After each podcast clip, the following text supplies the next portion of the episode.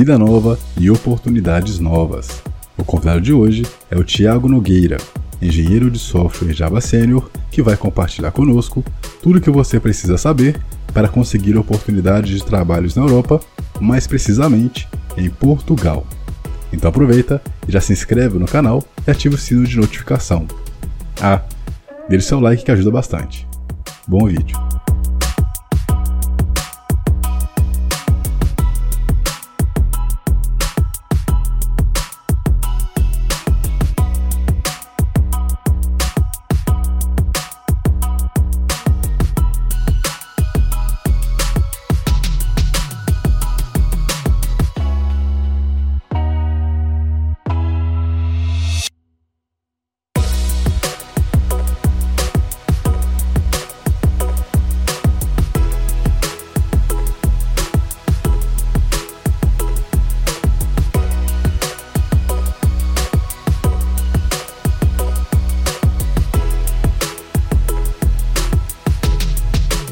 A mais episódio, na verdade o primeiro episódio de 2023 do Carreira Tech, seu podcast aí onde a gente fala sobre carreiras com os melhores profissionais do mercado. Hoje eu recebo aqui para trazer uma novidade interessantíssima, né? Aproveitando aí o tema de ano novo, é, vida nova, a gente vai falar sobre carreira de tecnologia em Portugal, com ele nada mais nada menos, ele que participou aqui no 17º episódio, né? Onde ele falou sobre ah, como você pode se tornar um engenheiro de software Java, deu dicas de livros, contou sobre sua trajetória inspiradora e hoje retorna, após um ano, para compartilhar conosco seu novo momento de carreira, é, que é né, atuar em uma grande empresa do setor de finanças em Portugal. Estou falando aí com nada mais nada menos que Tiago Nogueira, né, esse grande uh, camarada, um grande amigo aí. Eu tenho o prazer né, de ter conhecido aí uma grande software house e que hoje aí está uh, com esse novo marco né, na sua vida, na sua jornada é, que vai compartilhar conosco aí um pouquinho aí uh, do que é o cenário de tecnologia em Portugal, mais voltado também para a parte de Java, engenharia, enfim, e uh, dicas para ajudar você que tem interesse aí em atuar fora do Brasil ou com oportunidades aí do exterior. Tiago, seja muito bem-vindo aí, obrigado pela sua participação, né? É, fico muito feliz de receber você aqui de novo. E, cara, seja muito bem-vindo. Poxa, obrigado, Wesley. É, é, um prazer voltar aqui, né? Vendo que o canal está crescendo, como tá, está bem evoluído, estive dando umas olhadas e, poxa, o cenário, né? Realmente é competência, parabéns. Ah, obrigado. É, que eu puder ajudar, é sempre um prazer voltar e compartilhar um pouco do meu conhecimento aí com você. Só sucesso, cara. Obrigado, perfeito. Cara, vamos começar então. É, a gente estava, na verdade, eu acho que quando a gente gravou, eu não lembro se, se você já estava de ida pro para Portugal, né? Eu não lembro agora. Acho que já estava, já não estava? Eu acho, eu acho que eu já estava trabalhando para uma empresa. É, eu já já estava. Não, não estava. Eu ainda estava trabalhando tava, na CINT, é, numa empresa internacional também, mas sediada no Brasil. Eu ainda estava ah, trabalhando lá. Mas eu já estava pensando e, e já estão buscando por oportunidades, né, fora do país, na verdade. Como é que foi esse processo, assim? O que que te fez, o que, o que que te levou a querer trabalhar fora? É... Tipo assim, você sempre quis isso ou foi alguma insatisfação com, sei lá, com o cenário aqui? Como é, como é que foi é, essa fagulha, assim? Então, são, são é, na verdade, um acúmulo de coisas, né? Não foi só uma coisa ou outra eu, claro, eu sempre pensei em conhecer é, outros países, né, a Europa de maneira geral, é, a começar por Portugal, né, mais fácil para gente, uhum. processo de adaptação, linguagem, idioma. Ah, uh, além disso, eu vi que o mercado tinha uh, estava com muitas oportunidades, principalmente na minha área de desenvolvimento, né, de engenharia. Então eu passei, eu alcancei um nível de experiência, né, um nível de, de, de profissionalismo com o decorrer da minha carreira, já tinha uma boa visibilidade. Uh, eu agradeço muito, inclusive, até a, a CINT, uma empresa que eu trabalhei e eu gostei muito de trabalhar, gosto até hoje, né? E, e eu passei a receber boas oportunidades uh, ah, da Europa e, e dos Estados Unidos também. E então as oportunidades vieram até você, então? Vieram através do LinkedIn. Você conhece o LinkedIn? É, muitas oportunidades, e aí, rapaz, foi indo, foi indo uma, foi indo outra. Eu, eu coincidi de eu já ter alcançado uma pequena estabilidade na minha cidade, né, em BH, onde é que a gente mora, uma pequena estabilidade na carreira, uma questão ali do idioma. E aí eu falei, opa, bingo, taca ali pau. Boa. só, só, uma dúvida. Nesse processo, o seu perfil no LinkedIn já estava em inglês ou já estava em português ainda? Já estava em inglês. É, ah, boa. Porque eu já lidava com, com o LinkedIn, você sabe, é uma vitrine, né, pra gente. Sim. Uma dica, inclusive, para quem pretende buscar por novas oportunidades, né? A gente que é da carreira de profissionais, de maneira geral, não só da nossa área de tecnologia. LinkedIn é uma vitrine. Né? Então, ali Sim. você expõe seus casos de sucesso, seu conhecimento, a sua formação, né? você interage com empresas. E o, uma boa estratégia é você usar um perfil em inglês, né? se você pretende buscar por oportunidades no exterior. Interessante. Então, quando essas empresas fora do Brasil vão buscar por profissionais uh, da nossa área ou de qualquer outra área, naturalmente eles vão buscar em inglês. E se o seu perfil tá, tá em inglês, existe uma grande chance de você ser ali é, listado né, nessas pesquisas. Então eu já tinha o meu perfil em inglês naquele momento. Perfeito. Só mais uma dúvida. Nesse caso, eu, eu não lembro se você tem um perfil muito ativo no LinkedIn. É, nessa época, né, tipo assim, nesse período que você começou a receber, é, digamos assim, né, demandas, procura, é, pessoas que estavam procurando por profissional, você tinha, você tinha um perfil muito ativo no LinkedIn, você postava muita coisa, ou seu perfil era tipo tímido, sem muitos seguidores? Como é que era o seu perfil naquele momento? Eu já tinha. Eu já tinha um perfil bem ativo ali, eu já recebia muitas propostas Perfeito. também do Brasil, né, de empresas brasileiras ah. e tal. E eu já mantinha, já não dessa data, mas já mantinha uma atividade, postava artigo, participava de fóruns, Boa. discussão comentava artigos de outras pessoas, né? então eu já, já sou bem Entendi. ativo nessa parte no LinkedIn. Uh, Perfeito. Teve um fato bem interessante esse, essa questão de atividade. Teve uma época que eu tive que desativar o LinkedIn de tantas propostas que a gente recebia, Caraca. que eu recebia no, no LinkedIn ainda no Brasil. Eu pensei, poxa, eu já aceitei uhum. essa proposta, agora não, não dá um tempo. Aí foi por um ou dois meses até, até dar uma aliviada. Mas eu sim, eu já participava de muitas atividades no próprio LinkedIn. Não tinha minha rede bem ativa. Qual era o perfil das empresas que te procuravam? Empresas grandes, pequenas? Como é que era? Uh, majoritariamente empresas grandes. Né? Eu tive a sorte de, de ter uh, empresas grandes me procurando. Uh, na grande maioria delas eram consultorias. Existe uma modalidade de, de, de, de aqui na Europa, que chama, e também no Brasil, né? Que a gente trabalha por projetos. E aqui eles é, chama-se Nearshore, que são projetos internacionais, uma consultoria de contrato, igual a gente é contratado no Brasil, por exemplo. A consultoria que me, me, me, contratou, uhum. uh, entrou em contato comigo, aqui eu aceitei, vários entraram. Uh, foi a Prime IT, é uma consultoria sediada em Portugal, em Portugal, uhum. Inglaterra, uh, Polônia e na Alemanha, se não me falha a memória. E, e uma da e a proposta era para trabalhar para uma empresa uh, suíça. Então você tem esses dois perfis. Oh, e eu também recebi propostas de empresas que não são consultorias, que são empresas que desenvolvem também algum produto, uh, empresas grandes, né, nessa nessa área.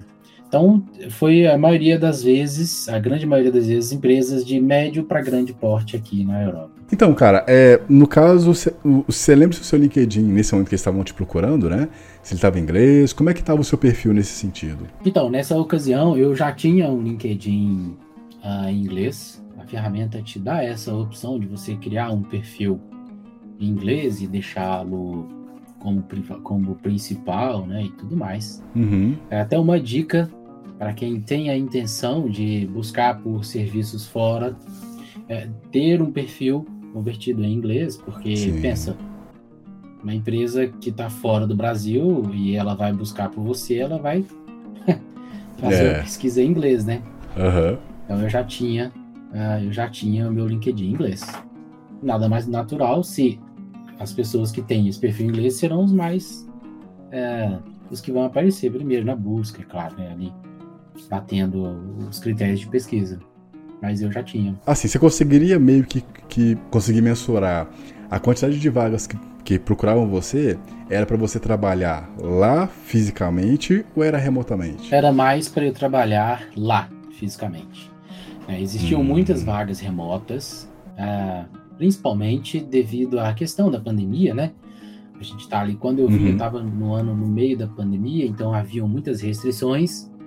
Foi naquele boom do trabalho remoto, mas uh, majoritariamente as empresas que me, me buscavam foram para fazer um trabalho local, né, na Europa mesmo. Entendi. Mas existiam, existiam muitas empresas que davam a oportunidade de trabalhar remotamente. Inclusive, eu comecei a trabalhar remoto e só depois é que eu, que eu fui para.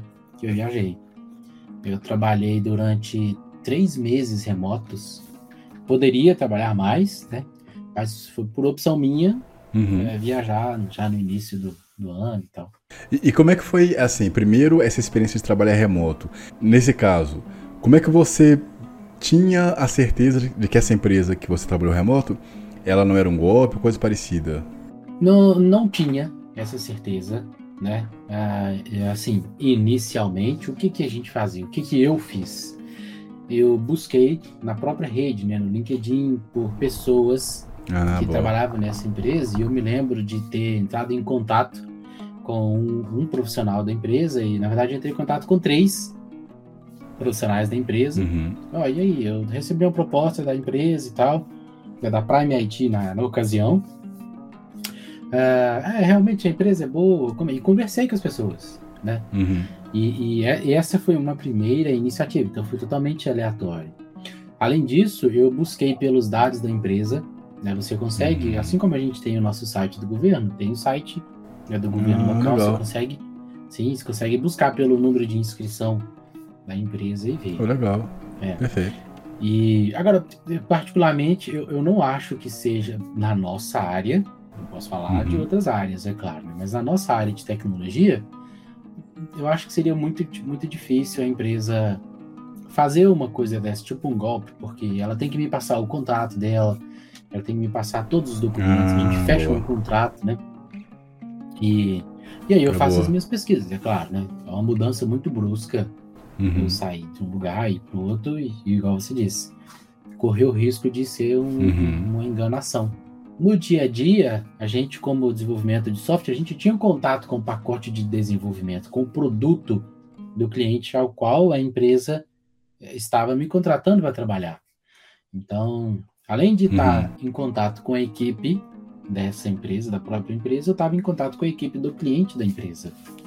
Então, é meio que Entendi. vários fatores ali que validam né, essa a idoneidade da empresa. É, é, esse documento que você falou aí, que é tipo igual da, daquele do governo, para digamos assim, para verificar o número de inscrição e tal, se você puder deixar é, o link para a galera verificar, eu deixo na descrição para quem estiver assistindo, né, ou ouvindo também nas principais plataformas de podcast. É, no caso, é, como é que foi essa experiência de trabalhar remoto, assim? Como é que era assim, né? O número de reunião. É lógico que isso depende de, uhum. de empresa para empresa, de cultura para cultura, mas como é que foi essa sua, essa sua experiência, assim? Você tinha que reportar, sei lá, número de de vezes era maior que no Brasil? É, o que, que você sentiu de diferente? Então, é um fator bem interessante. É aqui a gente roda, eu vejo muitas empresas rodarem um Scrum ou algum método agile, né, de comunicação, de alguma, algum processo organizado. Então, o que a gente tinha era, era mesmo, nossa, a gente rodava um Scrum com várias reuniões programadas no meio do dia, né? Assim, no decorrer do dia. E, uhum. e foi bem tranquilo. Eu, aí a gente tem, por exemplo, o Slack, uma ferramenta de comunicação. Muitas empresas utilizam o Slack hoje em dia. Algumas usam o Skype, né, um mensageiro qualquer. Então a gente está em contato com a equipe e a gente onboard, no caso, com o Gira. Recebe as tarefas pelo Gira. A gente fazia as nossas planes, no, os nossos ritos desse script Agile, né, desse, dessa ferramenta, desse framework Agile. No nosso caso, era um Scrum Uh, e, e, era bem simples. A minha única dificuldade no começo, trabalhando remoto, foi ter que acordar 5 da manhã, pela diferença de horário entre Brasil uhum. e Portugal. Em Portugal, especificamente, ainda tem o horário de verão, então eram 4 ah, horas de diferença. Então, eu levantava 5 da manhã para tomar banho, tomar café e pegar serviço 6, né? Entendi. E em Portugal já era 10 da manhã, praticamente. Ou 9 Eles pegam. Eles pegam serviço 9, 10 horas lá? 9 é, horas, 9, 8 e meia, 9, né? Aí as empresas têm essa, essa flexibilidade de horário. Mas a nossa meeting principal, a nossa daily, né? A reunião onde a gente alinhava o que a gente ia fazer uhum. e o que tinha sido feito. Para mim ela era 6 da manhã, para eles era 9 da manhã. Ah, entendi. então, é. Então, é, é essa parte. Mas foi bem tranquilo, eu não tive, não tive nenhum problema. A gente não teve problema de comunicação. Entendi. Foi bem, foi bem tranquilo. nessa questão de trabalho, assim, né, com desenvolvimento, pelo menos o que eu, o que eu percebi, né, que antigamente, assim, eu utilizava, tipo, Git, é, é SVN, Tortoise, essas coisas assim. Nesse caso, como é que era a, a, forma de você obter os projetos e tal? Git. Hoje tudo Git. Eu também já trabalhei com Tortoise SVM, Tuggle, uhum. Turtle. uhum. Era bacana, mas aqui, nesse especificamente, a gente estava trabalhando com Git, né? E, e, e, majoritariamente. Além disso, a gente já tem vários ambientes, né? Além de você ter o seu repositório de código é, em Git, uhum. a gente obtia e fazia as nossas, os nossos posts de código, a gente também tinha outras facilidades, como imagens de Docker de ambientes, hum, né? Uhum. O ambiente hoje que a gente tem em cloud, né, na Amazon na Azure, uh, favorecia muito a nossa execução dos, dos programas, né, os nossos testes. Então era uhum. Git e Cloud Computing. Entendi. Muito bom. Qual, qual foi a, a, experiência, não sei se você pode falar logicamente, né, mas qual foi a coisa mais incrível e mais uh, mais estranha nessa experiência de trabalhar remotamente, assim? Uh, incrível, principalmente quando eu estava no Brasil, era que meio-dia, duas da manhã da tarde, eu já estava liberado. Justamente é, devido é. a essa, essa, esse ah. fuso horário. Então, às 14 uhum. horas, para mim, lá no Brasil, e que para ele já era às 15, é, 17 ou 18 horas, né? Ou seja, eu já tinha encerrado meu expediente. Cara, isso era é impressionante, porque agora eu tinha de 14 até o final do dia para fazer o que eu quisesse. Então, essa Entendi. foi a é parte é muito boa. Agora, pensando em questão de, de. Uma coisa que eu não sei se as pessoas levam em consideração e que talvez devesse levar, é algo que para mim foi muito importante, é, é, o equilíbrio entre a vida profissional, deslocamento para o serviço Sim. e estar uhum. em casa. Então, esse, essa uhum. para mim foi a parte sensacional.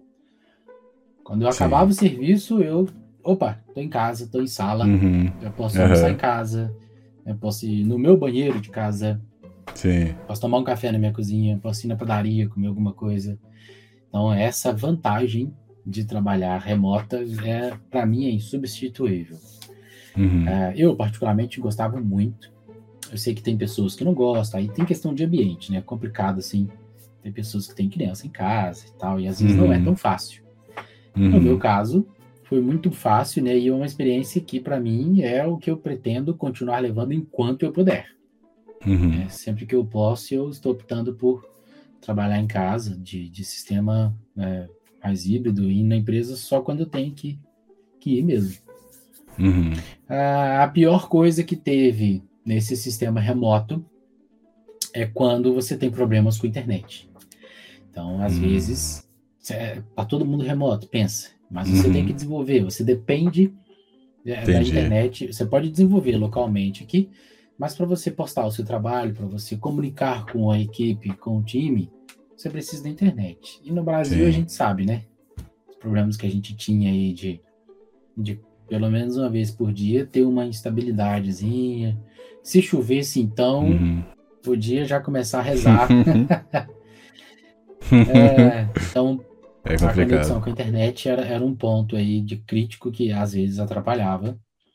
Mas também eh, a gente usava o mobile, né? A própria conexão do telefone. Aham, Eu já tinha um plano de dados como backup justamente para isso, aham. para essas situações. É, nesse caso, como é que foi a parte de verificar, é, melhor, a, a, a questão salarial de empresa que, que, que oferece para você trabalhar home office, ela chega com um valor muito mais em conta? Como é que funciona esse, esse, esse, essa abordagem? Você fala como? Mais em conta do que no Brasil ou mais em conta que uma empresa aqui trabalhando Mas físico enquanto uma empresa aqui, que o cenário aqui. aí do Brasil? Não tem Uhum. comparação. A verdade é que não, não existe uma comparação em questão de salário, até mesmo pela moeda, né, de uma empresa. Qualquer emprego que você conseguir remoto na Europa, vai, você vai ganhar mais do que você ganha no Brasil. Infelizmente. Eles, eles pagam então pelo piso de lá. pelo piso de lá. né? Então, por exemplo, um desenvolvedor, um engenheiro de software de uma empresa X, é, ele vai te- ela vai te pagar com base de lá, porque é o script que eles têm, são as vantagens que eles têm, né? é o sistema de trabalho que eles têm, mas você vai receber isso convertido na sua casa, Ah, né, no Brasil. entendi. Então, eu não sei se isso segue para todas as empresas. Aham, Eu não sei se tem uma empresa que, que não tem o escritório no Brasil. Eu acho que se a empresa tem escritório no Brasil, é claro que ela vai seguir o piso de trabalho do Brasil. uhum. Se ela não tem o escritório no Brasil, ela tem que seguir o piso de lá, né? Uma vez que o trabalho está sendo desempenhado por lá. Entendi. Então, a diferença é muito grande do salário de lá Mas é muito grande positivo, ou Positivo. negativo? positivo. Porque tem o euro, né, cara? Então, se você recebe É o X em euro lá, né? Ah, contratou-se por X euros. No Brasil é X vezes 5, né? Geralmente. Ma- Mas aí, aí quando você recebe de fora, tipo, você não tem que. O governo. Que, é, o governo que- ele gosta de pegar muito dinheiro da gente. Nesse caso, quando você recebe de fora, assim, você tem que. Você tem algum imposto a mais por isso? A mais não. Aí você tem um problema. Quando você recebe de fora, geralmente você tem que ser uma pessoa jurídica, né? Você tem que trabalhar como pessoa jurídica. Hum. Não tem como você, pessoa física, receber os valores né, de trabalho assim, periodicamente, como pessoa física. Então você vai pagar imposto como uma pessoa jurídica. Aí você tem algumas Uhum. estratégias. Você pode ser um MEI. Tem empresas Uhum. que permitem você ser MEI e fazer transações de fora, né? A empresa aceita o seu seu MEI como pessoa jurídica. E, ou você pode se registrar como um, simples, né? No caso em Minas Gerais, eu me lembro que tinha o simples, que foi o, o registro que eu fiz. Uhum. E aí você vai pagar a tributação local em cima da renda que você, da nota fiscal que você manda para eles. É, é bem simples. O simples é, é porque o, o mês, se eu não me engano, ele tem um valor, que eu não lembro agora anual, eu não lembro se é 85 Uhum. mil, uma coisa assim. Uhum. Vamos supor que o salário do, de um software engineer é, Java, vamos supor que ele vai dar 15 mil por mês. Então isso já ultrapassa o valor do MEI. Esse simples, ele, ele é abaixo do MEI. Como é que funciona o simples? Quer dizer, vamos pensar em dois cenários. É, para quem, pra quem conseguiria fazer o simples, né, pelo que eu entendi, parece que é algo só de Minas. E para quem não é de Minas, que não teria o simples. Quais seriam as formas que você acha que ele poderia se adaptar? Entendi. Eu não tô bem certo se o Simples é só de Minas. Eu acho que isso era um programa nacional, Hum. mas, eu, mas eu não, não posso garantir isso. Ah, mas eu Uhum. lembro que existem várias formas de tributação, que era, era o lucro presumido, que era para empresas grandes, e exatamente, tem esse Uhum. Simples, que era uma, uma taxa única, um percentual único, que eu também não me lembro agora de cabeça qual que era, em cima de cada nota fiscal de serviço que você emitia, né? Então, era bem isso. Essa empresa te manda essa nota fiscal, você emite a nota fiscal para essa empresa no valor correspondente ao seu salário, e essa empresa te paga, e você faz através. Aí você precisa de um contador, né? Claro, né? Para fazer esse uhum. recolhimento desse imposto. E aí você paga isso mensalmente ou anualmente. Entendi. É. Se for o caso do MEI, eu lembro que eu já tive um MEI também há um tempo atrás, mas aí você esbarra nesse limite, mas isso é só pra gente. Isso é só para quem está dentro do Brasil. Sim. Uh, esse, igual você falou, acho que é 85 mil. Na minha época, eu acho que era 60 mil.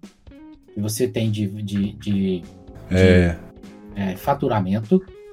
Quando alcançar aquele faturamento, aí você agora uhum. tem que recolher de uma outra maneira. Você já escapou do, do MEI.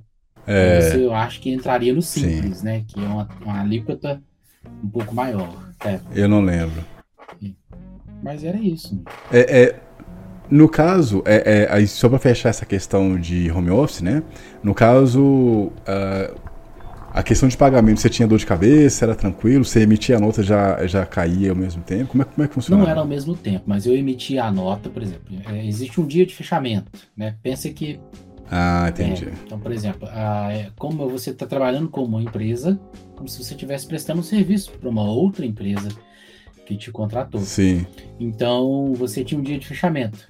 Por exemplo, no meu caso era dia 20. Todo eu tinha que emitir a nota no hum. dia entre os dias 20 e 25 daquele mês para eu receber até o dia 30 daquele hum, mesmo mês. Entendi. E nunca atrasou, cara. Foi assim, é, foi, foi, bem oh, pontual. Aí existe um existe uma, uma, um delay que é o seguinte, é entre operações bancárias internacionais, né? Aí, aí, envolve outras coisas. Você tem que ter uma conta, um, um, um parceiro internacional para fazer a remessa. Hoje já existem vários desses de maneira bem simples, que demora um dia oh, no é máximo, um ou dois dias no máximo para fazer esse. Você tem algum para indicar? É, tem alguém que te, tem alguém que você, você seguiu o canal para para entender isso? Como é que foi esse, esse, esse tato de. Olha, eu indicaria hoje o Husky é um agente de pagamento uh, husky.io, igual o cachorro mesmo, husky siberiano. Uhum. husky.io. Uhum. É, husky com Y no final, né? Isso.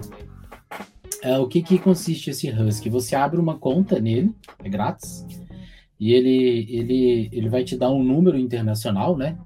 De uma conta internacional, ele é um intermediário, e é claro que ele vai te cobrar uhum. um percentual bem baixo, se não me falha a memória, era 1 ou 2% na, naquela ocasião. E... Uhum. e aí você vai passar essa conta para a empresa internacional que você estiver trabalhando. Então ela vai fazer um depósito nessa conta, uhum. esse cara vai fazer a conversão de moeda, taxação e tudo mais, e jogar na sua conta aqui do seu banco brasileiro. É, para mim era, era, era, um dia, exatamente um dia de, de, de, de movimentação, e acho que eu pagava 1%, cima das operações. E foi era tranquilo, não tinha problema. Uma é outra que eu é gostei também, é, e eu trabalhei foi com TransferWise. É, eu acho que hoje ela só chama Wise. A Wise é a mesma coisa. Você pode ter várias. A Wise, Wise né? Antiga transfer. Achei, achei. É, isso, Wise, achei. Né? Exato. É a mesma coisa, é uma conta internacional. Esse pessoal é um intermediário. Você cria uma conta, eles cobram, é claro, uma pequena taxa. Essa Wise uh, eu usei durante muito tempo, até mesmo quando eu mudei para cá, eu, eu, fiz operações justamente pela Wise para movimentar dinheiro uhum. da minha conta no Brasil para minha conta. Eu ainda não tinha uma conta na Europa, né, num banco europeu. Então eu usei a Wise para eu movimentar o meu dinheiro.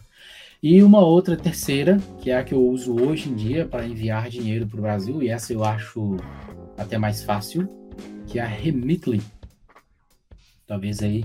Remitly ou Remitly? Remitly. Tri... com L Achei, e beleza. no final. Send more online, faster and more security. Perfeito. É, no caso, aí agora vamos para a parte que você é, começou, a, começou a querer ir uh, trabalhar fora, né? Você começou a querer trabalhar fora. É, Melhor, você começou a querer morar fora do Brasil ou você começou com o desejo de querer trabalhar fora do Brasil e morar fora como consequência? Eu queria morar fora do Brasil, né? Eu já hum, tinha, tinha vontade, né, de conhecer quem não tem, na verdade, né? Aliás, uhum. pode ter muitas pessoas que não tenham, né? Falando não é uma coisa assim obrigatória, claro. Mas eu já tinha essa curiosidade de, de morar fora do Brasil por um tempo, conhecer outras culturas, outros, outros países, né? E, e também, na nossa carreira, é, existem muitas oportunidades fora do Brasil. Então, para mim, era um pensamento comum morar fora do Brasil, fazer uma, uma carreira internacional, uma carreira fora do Brasil. Entendi. E aí, no caso, é, beleza, você queria morar fora do Brasil. Aí, como é que foi esse processo de você começar a se preparar para trabalhar fora? Então, a primeira coisa que eu lembro de eu, de fazer é uma decisão que você tem que tomar, é claro, né? Não é assim, ah, vou morar fora do Brasil e amanhã você tá fora. Um uhum. grande engano. Uhum. Um grande erro. Eu vejo, às vezes, algumas pessoas tendo essa ideia e, e é ruim. Né? É uma ideia ruim de se ter. Tudo é possível, é claro, mas existe, uhum. igual você falou, uma preparação para isso. Passaporte, né? Como sempre, a pessoa já tem que ter um passaporte. Ah, eu vejo comumente as pessoas pensando: ah, não, mas quando eu arrumar um emprego fora do Brasil, eu tiro um passaporte. Não dá certo você vai ter entraves, né? Muitas vezes a empresa, hum. para você participar de um processo de seleção fora do Brasil, ela já te pergunta se você já tem o passaporte. É demorado porque... o passaporte? Como é, como é que funciona? Depende Pode do país, né? demorado. Depende do país. Ah, né? Pode demorar. Eu já vi casos de passaporte demorar até seis meses para ser emitido. Entendi. Né? Então, embora seja um processo simples, mas tem a questão da demanda, tem a questão da organização do Brasil, do país, né? E tal. Então, o primeiro passo é você tirar o seu passaporte. O passaporte tem uma validade geralmente de 10 anos, então você não precisa se preocupar com o vencimento dele inicialmente. Uhum. Uh, depois você tem que pensar que, uh, ah, para alguns países que a gente geralmente vai, ou Estados Unidos, ou, ou Europa, né? Ou América do Norte ou Europa, a, a moeda já é o valor um pouco mais caro, né? Uhum. Mas mais valorizado que o nosso. Aí você já tem que começar a fazer uma pequena poupança, porque Sim. mesmo que você já saia do Brasil com emprego garantido, mas existe um custo de mudança, né? Existe um tempo de adaptação, uhum. né? Então você não pode confiar 100% naquilo que você está é, é, pensando em adquirir no futuro, né? Uhum. É, o ideal é você já ter a sua própria poupança ali, mesmo que seja mínima, para você resolver pequenos problemas no dia a dia. Uhum. Uh, e um terceiro passo, e assim, esse passo é, é batata, não, não tem como, assim, é o inglês. É importante. Cara, eu, eu vi isso aqui, eu antes de, de praticar inglês, já, né, a gente sempre vê na escola, gente, pratica uhum. inglês que vai abrir portas para você. Aí, assim, ah, papo furado eu não quero sair do Brasil e tal, eu não tenho essa pretensão. Faço um cursinho ali e aprendo uhum. e tal. Mas o inglês realmente você precisa ter, porque ele vai abrir as portas para você em relação às empresas. Uhum. O inglês que, que, que, a gente tem, que a gente aprende durante a escola, né? É, vai ajudar sim a gente evoluir. Né? A gente tem um contato inicial, não é bicho de sete cabeças. Uhum. Por mais que a gente pense em falar inglês, a gente pensa que, nossa, porra, nunca vou conseguir conversar igual as pessoas conversam. Mas a gente vê que não é assim, não é aquela, aquela coisa é, impossível de se fazer. Uhum. Mas você precisa ter ali pelo menos um nível básico de conversação, de saber expressar e saber entender o que as pessoas estão falando. Porque geralmente as entrevistas são em inglês. Sim, né? sim. Então, é o primeiro passo.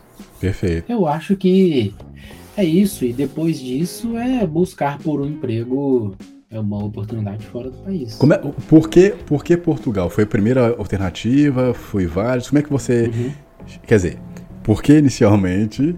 E, e você chegou a, a, a, fazer, tipo assim, um cheque? Tipo, ah, os Estados Unidos tem essa vantagem e desvantagem. Como é que foi esse processo de chegar em Portugal? Sim, sim. É uma boa pergunta, na verdade. Obrigado. Olha, eu... os caras. o cara é convencido, né? Mais, é, obrigado. Mais importante. é uma boa pergunta, é. porque é, é igual você falou. É, antes disso, eu, eu, Cara, eu gosto dos Estados Unidos e pretendo conhecer. É, uhum. Existem coisas que eu gostaria de conhecer nos Estados Unidos, isso me faz ter uma familiaridade, ter um desejo de conhecer e, naturalmente, ter preferência. Né? Embora uhum. esteja na Europa e tenha optado vir para a Europa, também é um, um continente bacana e tal. Portugal, tudo mais. Não, não estou reclamando. Então, geralmente, a gente não faz esse peso, a gente deixa levar por essa preferência. Né? Mas aí entra algumas coisas importantes que eu tive que pesar. Quando eu decidi buscar por oportunidades fora, abri o meu LinkedIn para buscar oportunidades fora, eu recebi propostas da Estônia, eu recebi propostas também dos Estados Unidos, tudo isso no mesmo mês. É, então foi Finlândia, Holanda, Estados Unidos, uh, Letônia e qual foi outra? Portugal. E eu recebi do outro, muito gelado, que eu quase fui, inclusive passei no processo. Depois eu percebi que eu ia entrar numa fria. Literalmente, né? é, é uma boa, boa é. opção. Nossa, rapaz, foi Finlândia mesmo. Então uhum. eu participei de um processo nesses cinco países. Né? E desses cinco países, três, três ou quatro eu passei. Só não passei na, uhum. na americana, justamente por conta do inglês. Né? No, em, em Portugal você usa o, o português ou você usa o inglês? Você usa o inglês. É, você pode, você usa o português aqui para se comunicar, né, com as pessoas uhum. do dia a dia, mas na empresa você usa o inglês, o idioma oficial para comunicação em inglês. Pergunta muito imbecil. As pessoas em Portugal, elas entendem tranquilamente o nosso português? Cara, se você chegar no balcão de, um, de uma pastelaria, que tem muita pastelaria, pastelaria do português, uhum. e você falar inglês, ele te entende. No inglês, caixa dos... português não? De, não, de português também. Por quê? Aqui ele entende tanto o português quanto o inglês. Falar o inglês aqui em Portugal é o básico. É assim, é o, é o arroz com feijão sabe? Entendi. Não é igual pra gente aí no Brasil, que é um plus. Que é, é, é. é. Aqui Entendi. tem muito turista, tem muita gente, tem muita gente de, de vários lugares do mundo. Então o inglês aqui ele é falado naturalmente em qualquer área Entendi. do país. Você pode chegar e falar hum. em português com uma pessoa e, e, você tá às vezes no bar, a gente tá aqui no, restaurante, em algum lugar, e o garçom me atende em português, e tem um cara do meu lado e o garçom atende o cara em inglês. Caraca. É, assim, é, é algo assim, impressionante. Eu, eu achei isso muito, muito chique, muito, muito foda. Uhum. muito legal. Então, o inglês é, é, é, é um idioma muito falado aqui. Mas aí você consegue entender o português com tranquilidade? Algumas, na maioria das palavras, sim. Né? Você consegue entender. O português deles é diferente do nosso. Inclusive. Eles, eles... falam assim: me vê um cacetinho. Os caras. cacetinho rapaz. é pão, né? É, é Exato, pão, né? É pão, diferente é. do que pra gente é. significa, que pra eles é pão.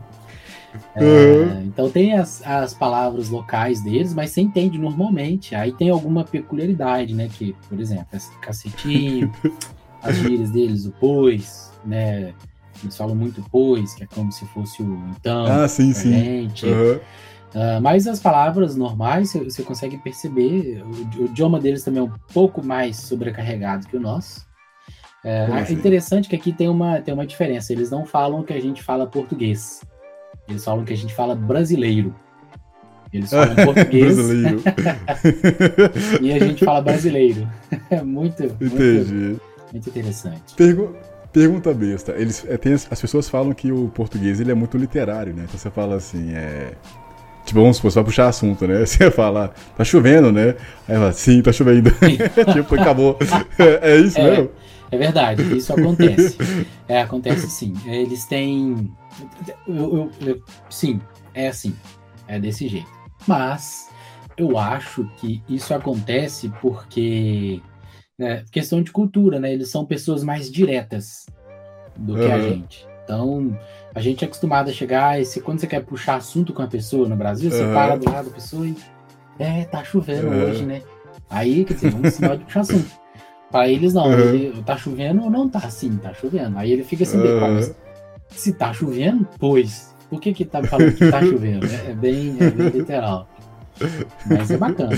Você já tinha ido para Portugal antes ou você foi na primeira vez indo para realmente trabalhar? Não, na primeira vez. Eu nunca tinha saído do Brasil. E aí, quando você foi, você. Melhor, vamos voltar um pouquinho, que senão a gente vai perder algumas etapas.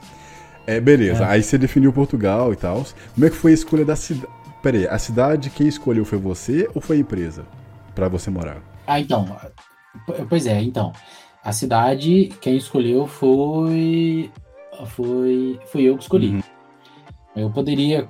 Eu tinha a opção de ir para qualquer cidade de Portugal, né? Muitas pessoas fazem isso, até por questão de custo de vida e tudo uhum. mais. A gente sabe que Lisboa, como capital do país, né, tem um custo de vida um pouco mais elevado do que cidades uh, em volta. Igual a gente tem BH e, e as cidades vizinhas, né? uhum. né? Mas a escolha foi minha. Agora, só, só para você deixar claro por que, que eu escolhi Portugal, Boa. voltando um pouquinho no começo.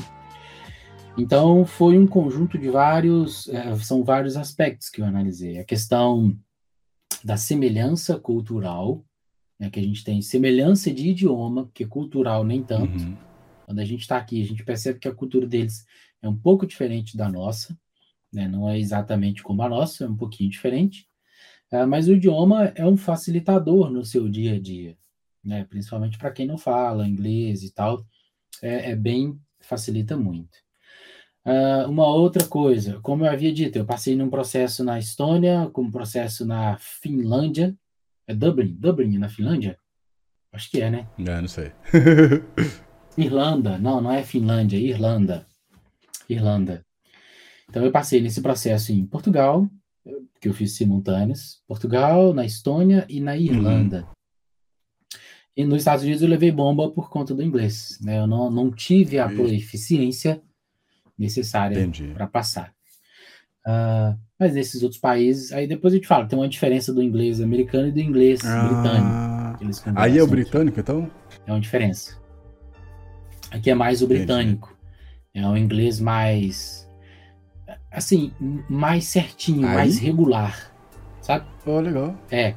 Aqui na, na Europa, é, na Europa, majoritariamente, eles falam inglês mais britânico, né? Mais, mais da Inglaterra, que é um inglês mais, mais certinho. E já nas Américas, nas Américas falam mais inglês Entendi. americano, né? Legal. Então, tem uma pequena diferença entre os dois, a pronúncia, é, cara, é, é interessante. É algo que eu não sabia também. Então foi isso, a questão de clima, nesses países eram muito gelados, né, a maior parte do tempo. Em Portugal eu achei um equilíbrio entre as duas coisas, um melhor custo de vida, uma melhor é, similaridade com o nosso clima. Então tem uma época, as estações são bem definidas, uhum. inverno inverno, verão é verão, primavera é primavera. Então é o que eu achei mais próximo do nosso clima no Brasil. E pode acreditar que no final das contas isso faz a diferença. É. A gente que está acostumado a viver no calor o ano todo, uhum. quando você vem para cá, tem, tem um choque de, de, de realidade. É, é, um pouquinho diferente. Boa. É, então foi esse o fator. O clima, né, a questão da facilidade em conversar com, uhum. com outras pessoas no, no, no, português ou no brasileiro, né? Aqui também tem muito brasileiro. Uh, e eu já ter um emprego aqui, eu ter passado também no emprego aqui.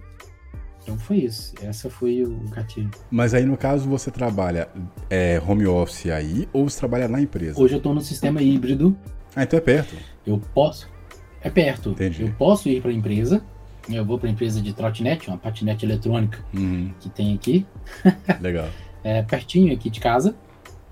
Uh, como eu havia te dito, eu, eu, optei por morar na região central ah, de Lisboa. É, justamente por ter, né, como eu nunca vim, eu não sei como era a questão de transporte, uhum. como eram as facilidades que tinham, né, ou não tinham.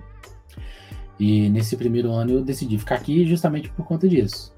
Então eu tenho a opção de ir para o escritório, aí eu vou ao escritório duas vezes por semana, por opção, ou ficar remoto em casa. Entendi. É, e aí, aí, beleza. Aí, é, como é que foi o processo de é, validação de que você de fato era profissional? Assim, vamos supor, você tem, você tem já pós, né? Você é pós? Não, eu, eu não tenho ah, pós, eu tenho só a graduação. É. é. aproveitando então, desculpa, rapidão. É, quais são as coisas que eles levam em consideração além da experiência e como é que é esse processo de validação? Então, é complicado eu falar por todo mundo, mas eu vou, eu vou te dizer a percepção que eu tive Perfeito. em todos os processos de seleção que eu passei, Uhum. tá bom? Perfeito. É, claro, pode ser até que eu me engane e tudo mais, mas eu vou falar a minha experiência, a minha percepção. Uhum. O seu idioma, não- o seu, o seu, o seu é, diploma não serve para nada. Uhum. Ponto final. O meu diploma é, como é, desenvolvimento de sistema e um, não, não serviu para nada. Não foi em momento algum um item validador ou balizador para o meu conhecimento. Diploma, esquece. O que, esses, o que eles me pediram, o que eu percebi em todos os processos, sem exceção, que eu percebi. Primeiro era a experiência, Uhum. É, o que me trouxe, é, o que fez aquele recrutador se aproximar de mim, entrar em contato comigo, foi a experiência. né, que eu tenho ali descrita no LinkedIn e tudo mais. E, é claro, quando eu digo experiência, eu quero dizer na tecnologia relacionada, né? No meu caso, Java, Spring, as coisas relacionadas com Java. O segundo passo foi geralmente um desafio técnico que essas pessoas fazem, né? Que os- as empresas fazem. Olha, você me disse que sabe trabalhar com a tecnologia A e B. Então, Existe prova. uma maneira de provar isso. Uhum. É, então prove. Então você tem uma meeting, né, onde eu tenho ali um engenheiro. Eu, por exemplo, eu participei de uma meeting com um engenheiro, com dois arquitetos e com a moça do RH, né, com a recrutadora. E ali eu tive que fazer ao vivo um desafio técnico que eles propuseram. Com o tempo? Tipo assim, ah, você Com tem tempo. meia hora pra fazer, para resolver isso aqui. Ah, não, não, com o tempo da meeting. Ah, né? sim. Geralmente com o tempo, ó, nós temos uma meet ali de uma hora ou de duas horas para você fazer esse desafio aqui. E quando você vai fazendo, esse cara ele vai te sabatinando, ele vai te perguntando, ai, por que você usou. Ah, interessante. É, por que você usou a- essa tecnologia, essa forma, esse código? Uhum. Ah, usei. E aí é a oportunidade que a pessoa tem, né? Que essa engenharia tem, quem está te avaliando, de te questionar e ver se você está enrolando, se você tem Entendi. aquele conhecimento. Entendi. Ou se você não tem aquele conhecimento, mas você tem aquela noção Uhum. do que você está fazendo. É. Boa. E até mesmo se você olha, eu não sei isso aqui, você pode pedir uma ajuda para a Hum. pessoa que está te avaliando. Legal. É um item também que é avaliado. Mas isso, isso Então- você percebeu em todas as, as entrevistas que você fez das várias empresas, essa questão de pedir ajuda também? Sim, em todas, Bacana, bacana, em todas, bacana. sem exceção. Ah, por quê? Hoje a gente, a gente, nós temos sempre aquela imagem de que o profissional tem que ser o cara foda. É, e você falou É isso, isso, no, pro- no anterior, né, na entrevista anterior, né? É, tipo, ele levanta a mão e tal, da hora. Opa, exatamente. Cara, eu não sei o que é isso aqui. né? Então, isso, isso não é um item impeditivo. Você sabe, não saber não é algo que negativo para você. Agora, você não saber reconhecer que você não sabe e não pedir ajuda, isso vai atrapalhar o dia a dia daquela empresa. interessante. A gente não sabe tudo, a gente vê tecnologia surgindo a todo momento, coisas mudando, vão aparecendo coisas novas. E você tem que, em determinado momento, olha, nossa, eu não sei o que é isso aqui. Uhum, Eu vou fazer, eu vou pedir ajuda para alguém me ajudar a resolver. uhum. Até isso eles avaliam. Perfeito. Então, o o primeiro item foi é, a experiência, né, fez o recrutador se aproximar de mim, e, de- e isso serve para vários níveis né, Uhum. de experiência. É, uma avaliação técnica, Uhum. que geralmente eles me dão essa avaliação técnica, e depois uma avaliação ah, do departamento de, de recursos humanos, né, de as soft skills, Uhum. que é a questão comportamental. Isso aqui eles levam muito em consideração, muito. Mas quando eu digo muito, eu digo muito mesmo. É importante. É bem importante. E, e foi isso. Esses foram os testes. E interessante é que por todos os processos que eu passei foram é, esse exemplo. Esse modelo de, de avaliação. Ah, e detalhe, tudo isso em inglês, tá? Perfeito. Uma coisa que eu não lembro se eu perguntei isso, acho que não. É, você se preparou, assim, você tinha que ter ouvido isso, né, pra questão de avião e tal, mas quais foram as outras preparações que você teve que ter antes de, de quer dizer, antes de ou começar a procurar oportunidade, ou de fazer as entrevistas, ou de já ter uma noção de prazo pra, tipo assim, ah, passei agora e, e, e agora eu tenho que estar lá, tipo, sei lá, em tantos dias ou meses. Quais são as coisas que você precisava ter para reduzir o número máximo de ser barrado. Entendi. Aí o que acontece? Primeiro passo você tem o passaporte, né? Eu Uhum. consegui o passaporte. Quando você fecha o contrato com a empresa, a empresa te pergunta: olha, você já tem passaporte? Ah, já tenho passaporte. Ter o visto é outra coisa totalmente diferente. É, de posse do passaporte, e quando você é aprovado num processo de seleção, aí a empresa já sabe que você vai ter que solicitar o visto, né? E que esse visto geralmente, raramente ele é negado quando você já tem um contrato com uma empresa. Hum. Então a empresa, ó, o Thiago passou, né, o Wesley passou aqui comigo, ela emite para mim uma declaração, né, um contrato de trabalho, tudo certinho, olha, eu contratei o Thiago e tal, e eu vou uma promessa de contrato de, ela emite duas coisas, um contrato de trabalho que você está trabalhando para ela, caso você esteja no Brasil, e uma promessa de contrato de trabalho quando você chegar em Portugal. E aí, com esses dois documentos, você reúne tudo isso e manda pro. Aí no Brasil a gente tem uma empresa que chama VSF Global. A empresa onde você solicita o visto né, de trabalho. Uhum. E aí você manda esses documentos para a empresa, tudo certinho. E diante do contrato de trabalho, o seu visto está praticamente validado. É questão de tempo até isso bater Perfeito. lá. E, e é claro, se você não tiver nenhum impedimento legal, nenhum crime, nenhuma coisa né, relacionada à justiça e tudo mais. É basicamente isso. É, Essa questão de deles verificarem, digamos assim, tipo, ah, o cara tem algum impedimento assim, né? Eles fazem Uhum. isso antes de já te enviar essa, essa, esse- essa, essa, essa aprovação, digamos, pré-visto, ou eles fazem Uhum. quando. Como é que funciona esse.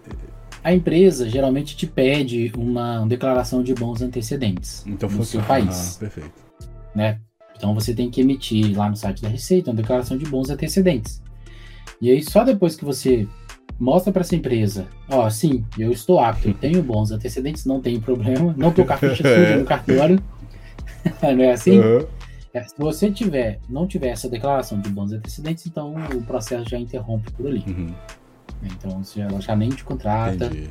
porque ela não vai querer assumir problemas. Tá certo. Então, uma vez que você entregou essa declaração de bons antecedentes para a empresa, é a mesma declaração que você vai mandar para o pedido de vistos. E Entendi, perfeito. se tá certo para a empresa, vai estar certo também para a embaixada e tudo mais. Uma dúvida que eu fiquei, que eu fiquei quando você falava do seu processo de entrevista e tal, é como é a sua, a sua percepção do profissional, assim, né, do Brasil para os profissionais daí? Assim, o, o, Brasi- o brasileiro geralmente ele se destaca mais, menos em alguma coisa. Como é, que, como é que é a sua visão sobre isso? Entendi.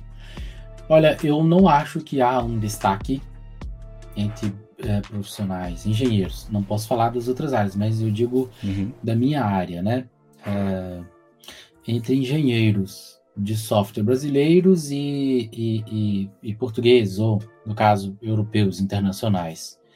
Que basicamente a gente está relacionado, a gente está trabalhando no Brasil com, a- com as mesmas tecnologias, né? Sim. As diferenças, o que eu vejo ah, que tem aqui, por exemplo, tanto no Brasil, as empresas que prezam por um processo, né, prezam por adotar uma metodologia Agile, um Scrum, Hum, uma forma de desenvolvimento, né, com as boas práticas, também é seguida aqui em Portugal com as boas práticas, né, nos projetos internacionais. Então, realmente eu não vi uma diferença entre skills, né, entre, olha, esse profissional brasileiro tem uma vantagem sobre esse. Realmente eu não percebi essa diferença. As pessoas que eu trabalho hoje, tanto portugueses quanto suecos e, e ingleses, eles são na verdade, eu trabalho com português, sueco, inglês, também com sírio. Então, Nossa, são umas 5 ou 6 nacionalidades diferentes. Francês também. É, não- não- eu não percebo uma diferença entendi. assim que eu possa pontuar, sabe?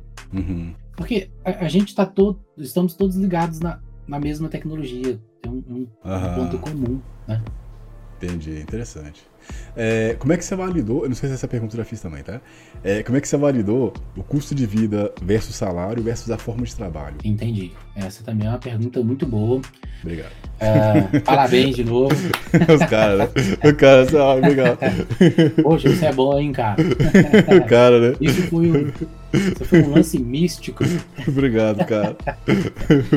É, então, é, no meu caso específico, Uhum. né, é, eu, depende muito do que. Do, qual é o propósito da pessoa? O que a pessoa espera ganhar com uhum. isso? Né? O que é o suficiente para um ou para outro? No meu caso específico, era suficiente que eu tivesse aqui uma moradia relativamente confortável. Né? Eu precisava ganhar uma grana para mandar também para minha família, né? para minha mãe que ainda está aí no Brasil. Uhum. Né? E eu sou responsável pela pela manutenção né, dela, pelos cuidados e tudo mais, junto com meus irmãos, né? Uhum. Então eu tenho a minha participação e um valor necessário para eu conseguir conhecer mais Europa, fazer as minhas viagens, né? Uhum. Me desenvolver, aproveitar um Sim, pouco tá dessa certo. parte. Tá certo. Né? Então, esse é o meu objetivo. É, e acumular algum dinheiro, é claro, né? Uhum. Não dá para é. fazer isso tudo sem pensar em acumular nada. Não vou tá mentir. Uh, o que que para mim era importante, então, a vantagem de ter aqui? Uh, uma coisa que eu, a gente não tinha no Brasil, eu já ganhava bem no Brasil.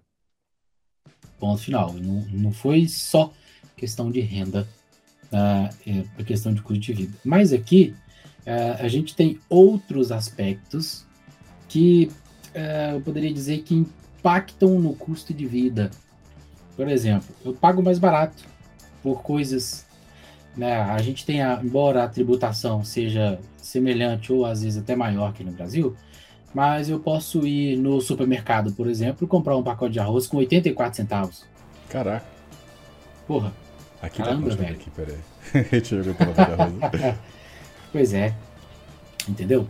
Então, existem ah, as coisas que eu avaliei foram exatamente o custo de vida diário Caraca. aqui Dá 5 eu... reais aqui. Pois é. Então, não, cara, não. É, esses itens que eu não sei se são importantes para outras pessoas, mas que para mim eram importantes. Sim. É, eu quero ter roupas confortáveis, não precisa ser. vou usar roupas assim, né? Ah, uhum. Fodas. Mas hoje eu consigo entrar. É, Lacoste. Hum, exato. Não é isso. E mesmo que eu quisesse, eu consigo entrar numa loja da Lacoste aqui e comprar uma roupa qualquer lá dentro sem eu precisar vender a minha alma. Você sai, né? Você consegue sair. Sai. Exato. então, entendeu? Esses, esses aspectos em relação a, a, ao que eu ganho, uhum. ao preço que as coisas aqui são e a minha acessibilidade a essas coisas, é, foram fatores que influenciaram muito para mim. Boa. Então aqui algo que eu percebi é que você pode, com os valores que você ganha, ter acesso a coisas que no Brasil a gente também pode ter acesso. Mas só que muito caro. pagando muito caro, com um sacrifício muito maior. Uhum. Né? Isso para mim é importante. Para outras Sim. pessoas eu não sei, eu não consigo pontuar, mas é um, um dos principais fatores que eu levei em conta uh, quando eu decidi vir para cá. Perfeito. Como é que você é, como é que você verificou a faixa salarial? Melhor, você chegou a, a, ter algum processo de verificar a faixa salarial entre empresas? Tem, tem algum site que você consegue fazer isso? Como é que funciona essa questão de prever quanto você vai ganhar? Enfim. Uhum. Então, tem duas coisas. Hoje a gente consegue, você deve conhecer o Glassdoor, uhum. né? Que. Ai, é como antigo... é que eu esqueci como que o Glassdoor chamava antes? Era o Civil, se não me engano. É, pois é. É Civil, acho. Então, era Civil? Acho que é. E, e, e basicamente era pelo, pelo Glassdoor, né? Que, eu, que você consegue checar. Tem até um outro site aqui, JobSite, JobSite, alguma coisa desse tipo. Uhum. Eu esqueci qual era, mas o principal que eu fiz algumas pesquisas foram, foi pelo Glassdoor, né? Para saber a faixa salarial entre as empresas uhum. né, entre as carreiras de modo geral. Hum, legal. Então, na minha carreira, as empresas pagavam X e aí foi o meu balizador ali. Uhum. Agora, como que eu sabia, é, não sei se você vai me perguntar isso, mas já tinha te vendo. Perfeito.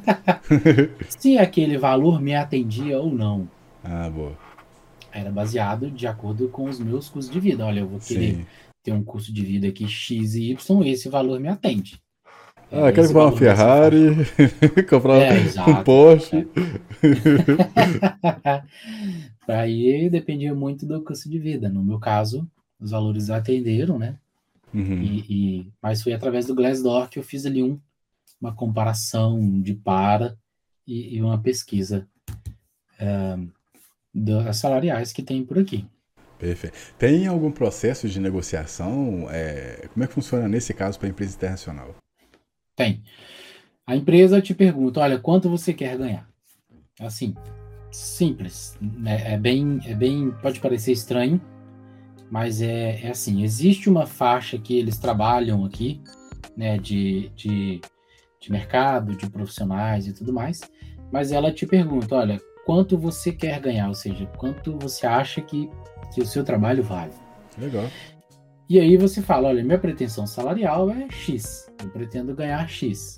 E aí a empresa te fala, olha, X, isso está dentro do meu budget, né, que é o orçamento que eles têm, está dentro do meu budget, a gente pode, fechou, se casou, morreu. Uhum. Se não casou, a empresa te fala, olha, é, isso está um pouco além do meu budget, tem algo a mais que a gente, que eu posso diminuir ou ou você consegue diminuir mais para eu seguir nessa negociação e, oh, e fazer um meio termo para você e para mim? Isso aconteceu legal. comigo já aqui também. Na verdade, com essa empresa, com a Prime IT, uhum. é, que eu contratei, foi exatamente assim. Eles tinham um budget, eu tinha um valor que eu esperava ganhar, o meu valor estava um pouco acima do budget e a gente fez um meio termo. cara, bem bolado. Eu quero ganhar. Quanto você acha que você merece ganhar, é, Thiago? Ah, cara, 50 mil por mês. Quanto você quer ganhar? Aí você pergunta. 100 Qual mil. é o máximo que você pode ganhar? 100 mil. Que isso, Thiago? Por mil? dia. Por hora. cara, né? 100 mil já dá pra eu pagar um, comprar um iate? É, o cara já. Depende do iate, os caras, né? É. é... é. Mas é, é, basicamente assim. Eu uhum. reparei isso em, em, todos os processos que eu, que eu participei. Boa. Existe uma discussão do salário. Ah, uma outra coisa que eu percebi também é, nessa questão da, da discussão salarial, né, da discussão salarial, é a sua experiência. Conta muito. Boa, boa. É, então, você senta na mesa já com a sua experiência, com o que você sabe fazer e tudo uhum. mais. E eles fazem, conduzem isso de acordo com, com a sua experiência. Perfeito. É, é existe diferença no engenheiro de software aqui no Brasil e em Portugal? Eu creio que não. Não, a gente trabalha da mesma maneira, com as mesmas A percepção, a, a, a, forma de trabalhar, o, com que as ferramentas que trabalham, é uma coisa? Mesma coisa, mesma coisa. Uh, na minha área, particularmente, eu não vi diferença alguma, é algo bem comum. Tudo com Entendi. cloud, ou com AWS, ou é, com Azure, Gira, IntelliJ IDEA, Lembrando que uhum. você está na segunda empresa, né? A primeira empresa também, a, a, a mudança da primeira para a segunda, você não teve diferença, é, quer dizer, você não teve, em teoria, quase nada para ter que aprender rapidão ali para se adaptar. Não, né? não, não. Uh, eu, estou na segunda empresa, mas é, tem um detalhe aí. É, eu estava nessa primeira empresa, a Prime IT é uma consultoria uhum. que terceiriza essa mão de obra, né, de outras empresas. E agora eu estou na Trustly, que é a empresa é, uhum. para a qual eu né? estava. Isso. Mas quando eu fui para a Prime IT, eu, a Prime IT me contratou para eu trabalhar dentro da Trust. Que legal. É. Então a Trust me fez uma proposta de internalização, que é, olha, largar a consultoria e trabalhar agora direto para gente. Da hora. Entendeu? Então, Entendi. por isso que eu não tive essa, essa diferença. Mas essa adaptação que você está falando, ela é mais questão do negócio, né? Entendi. Cada empresa tem um negócio, sim, sim, mas as ferramentas geralmente são as mesmas. No caso, seria correto falar que você trabalha hoje como CLT? Um análogo ao CLT, exato. Aí é diferente? Como, é, como, é, que, como é que é aí essa questão? Não, não tem CLT. Aqui não tem CLT. Né? É PJ, mas você é funcionário. Exato. Aí tem aqui uma coisa que eles chamam um trabalhador independente, uhum. né, que é o análogo ao PJ. Uhum. Você emite um recibo verde, que uhum. é uma fatura, uma invoice, né, para você e você é responsável por você mesmo, é como se fosse um PJ. Uhum. Certo? Literalmente, só mudou de nome. É o, é o trabalhador independente. É o... Você fala português. português. trabalhador independente. Uh... e aí você está por conta própria. Né? Você uhum. tem um contrato com a empresa, existe um contrato com a empresa, tudo certinho, uma parceria, mas você é um, é um não tem um vínculo trabalhista com a empresa. né? Empresa prestando Uhum. serviço para a empresa. E existe um que ele chama de contrato sem termo, que é o mais próximo que a gente tem da CLT, ou seja, um contrato sem data de término para acabar. Entendi. E aí, esse sim eu trabalho para a empresa. Aí eu recebo benefícios, né, como vale refeição, Ó, legal. é, é, seguro de vida, seguro saúde, Ó, mais o quê? Eu- Eu acho que é basicamente isso. Não tem FGTS, o governo não mete o mãozão no meu FGTS. sério? É, Caraca, vou morar em é Portugal então. exatamente isso. Pô, rapaz, eu acho que compensa, viu? Além disso, tem também os contratos com termos, que é o contrato que tem uma data específica para acabar. Uhum. Por exemplo, vamos supor que a pessoa, a empresa de contrato para trabalhar durante dois anos. Então, é um contrato com termo, ou seja, com uma data específica para acabar, Uhum. que pode ou não é, ser estendido ou se transformar num contrato sem termo. Mas aí, aí você não tem aquela coisa de seguro-desespero, né? Não tem o seguro-desemprego, desespero aqui.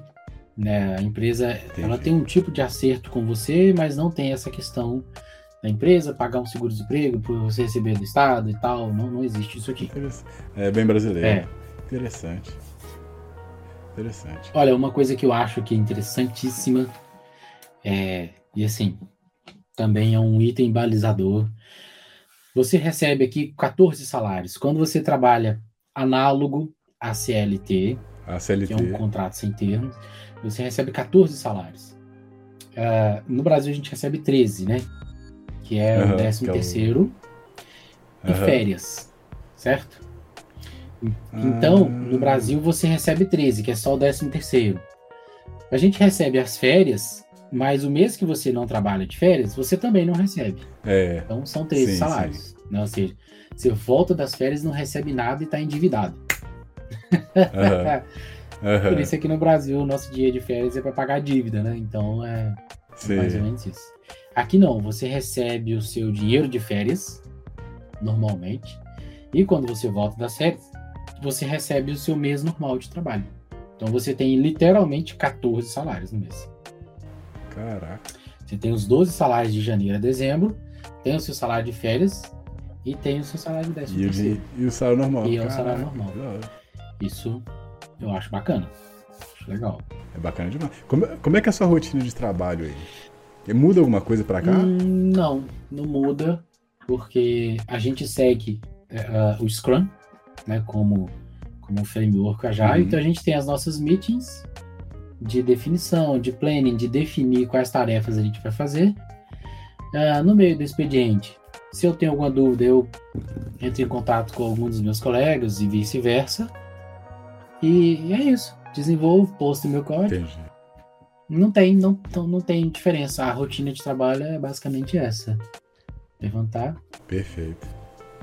Quanto ganha um engenheiro mais ou menos aí em Portugal? Assim, cê- quer dizer, né? Tem alguma média? Como é que funciona? Tem médias, né? É, e tem variações. É, é complexo dizer, tá, um engenheiro a média é Fechado, fechado, né? porque depende do porte da empresa, depende do projeto, se é nacional, se é Hum. internacional. Boa, Tem empresas de Portugal que te contratam para trabalhar para a empresa de Portugal. Tem empresas Legal. de Portugal que te contratam para trabalhar para empresas internacionais, né, da Alemanha, da França, é, da Suécia, Suíça, como no meu caso. E, e- Uhum. então tem uma gama muito grande. Mas olha, na empresa, em média, você tem uma média salarial e tem a senioridade. Ainda, além disso, ainda Uhum. tem a sua experiência. Né? Júnior, pleno, Uhum. sênior, master e tal. Ah, então tá em média entre 2,500, entre 2, mi- 2 mil euros e 4, 5 mil euros. 4,500 por mês. Entendi. Deixa eu só ver quanto dá. Os Ah, caras. quanto que dá, hein? 4.500. Money. 4.500. Caraca, meu irmão. Tá dando quanto em reais? Nossa. se- 25 mil Em reais. Caraca. É. Quanto ganha aqui mais ou menos um, um engenheiro aqui no Brasil? Aí tá entre um engenheiro sênior bom aí, tava, tá ganhando entre 7 e 10 mil numa empresa top. Numa empresa Caraca. boa, boa, mas boa mesmo. Muito boa. Eu ganhava 10 mil na CIT, como sênior. Aham. Né? E a SIT é uma das empresas mais tops que tem aí no Brasil. 15 mil reais a mais. É, exato. Parabéns, cara. É, Parabéns. Mas como é que é a sua visão é, dessa questão de trabalhar para fora? Melhor, deixa eu, deixa, eu, deixa, eu, deixa eu reformular a pergunta. Você acha que o brasileiro tem sido. É assim, né? É uma pergunta talvez até injusta. Você acha que o brasileiro tem sido é, muito buscado por empresas de fora? Primeira pergunta. Uhum. A segunda, como é que você enxerga esse cenário a, a médio prazo? Tipo assim, você acha que os brasileiros aqui, né, eles vão sair para trabalhar fora por culpa dessa diferença salarial, momentaneamente? E terceiro. Uh, calma, calma, calma, calma, que eu tava, tinha ela aqui. uh, terceiro. Não. Não. Ah, essas duas mesmo. ah, sim, sim. Cara, é, é, injusto. É muito injusto. Primeiro, eu acho que sim, os brasileiros vão sair para vir trabalhar uhum. aqui. Uh, já estão saindo, na verdade. Né? Você vê que, uhum. se acompanhou as últimas notícias, você vê que muita gente está saindo do Brasil, né, de maneira geral, né, pelas eleições aí passadas e tudo mais, uhum. mas também muita gente da nossa área de tecnologia especificamente. Uhum. É, em questão de, de tecnologia, por que, que, que isso é um, é um movimento que, que vai acontecer? Primeiro que esses países são países ricos, né? Sim. O valor é atraente. Não adianta o cara uhum. falar, a pessoa falar que, ah, eu não tenho isso. Não, cara, é o dinheiro que fala. O primeiro cara uhum. que bate na porta, toc, toc, toc, é o cifrão. É assim? Uhum. E a questão de tecnologia, uh, o brasileiro não existe uma diferença de tecnologia. O serviço que você faz aí na nossa área de tecnologia, você faz ele aqui. Entendi. Então não existe um, um, um impeditivo para você ganhar 10 mil aí e ganhar 25 mil aqui. Caraca, não dá pra ir. É, exatamente. não, não, não, existe essa. Sabe, é, é, se a gente uhum. fosse um povo uh, nove, menos qualificado, né? Então vou ter que fazer um esforço muito grande para me tornar qualificado, tal, para trabalhar ao nível. Não, não tem isso. A gente está nivelado na nossa área de tecnologia, é. a gente está nivelado. Né? Não, tem, não tem diferença. Uh, então, essa é a primeira parte. Eu acho que sim, os brasileiros estão qualificados para trabalhar. Estou dizendo brasileiro de modo geral, né? O cara que busca, que uhum. estuda, que aprende, que vai evoluindo ali no dia a dia e, e buscando uhum. essas melhorias. Então, sim, ele vai sair. Uh, e a segunda pergunta é: o Brasil vai perder muita gente, sim, porque a, a gente está vivendo um boom digital, né? Essa transformação digital, ela está acelerada aí e ela também está acelerada aqui. Então, como assim? Aqui existem muitas empresas que também estão buscando essa otimização dos processos, desenvolvimento de software. Hum.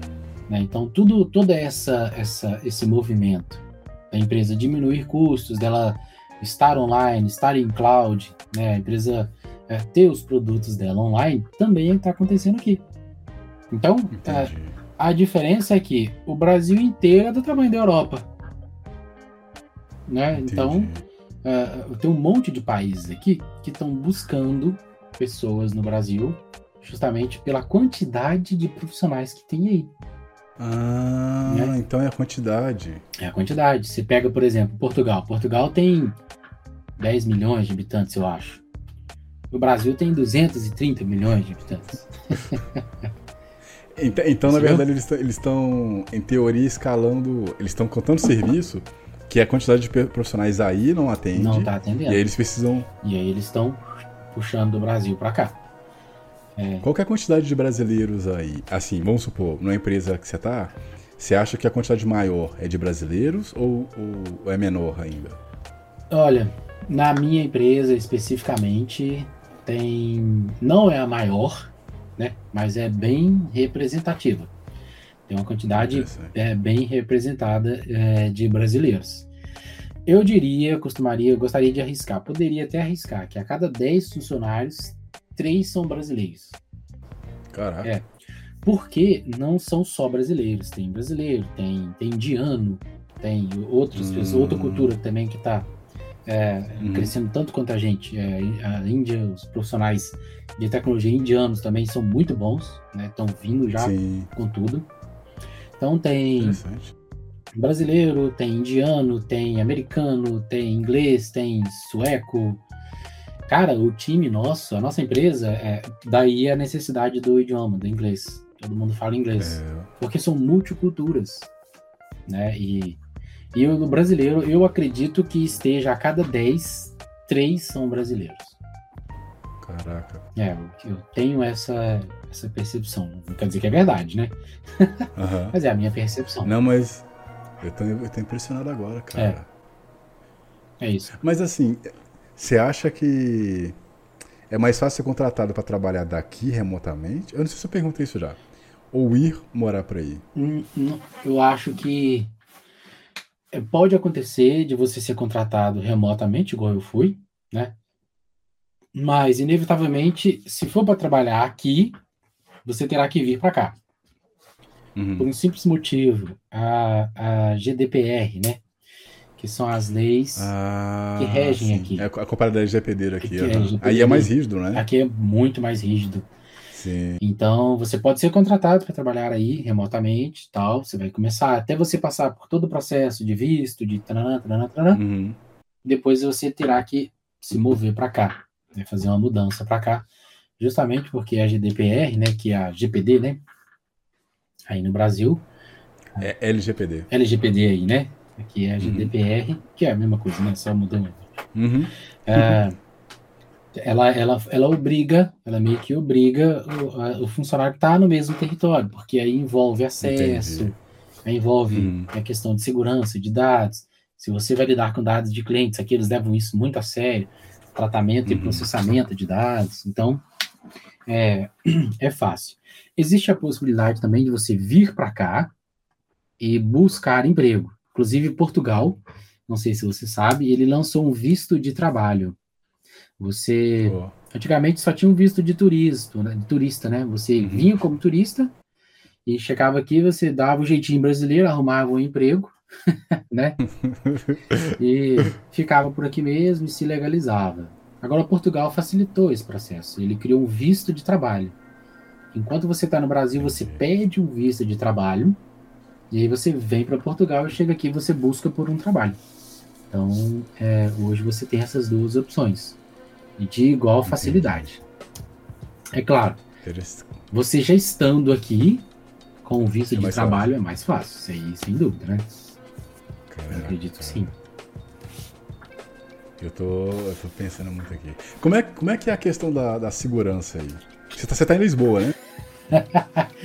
Ah, rapaz, a segurança aqui é difícil, é complicado porque é muito seguro, muito seguro. Tipo assim, as casas aí tem, por exemplo, né? Eu tava olhando algumas, algumas, é, algumas casas tipo de condomínio assim, Uhum. que eu fico viajando assim, fico olhando. E aí eu comecei a ver, tem um condomínio em, acho que é Sete Lagoas, sei lá, Lagoa Santa, não lembro agora.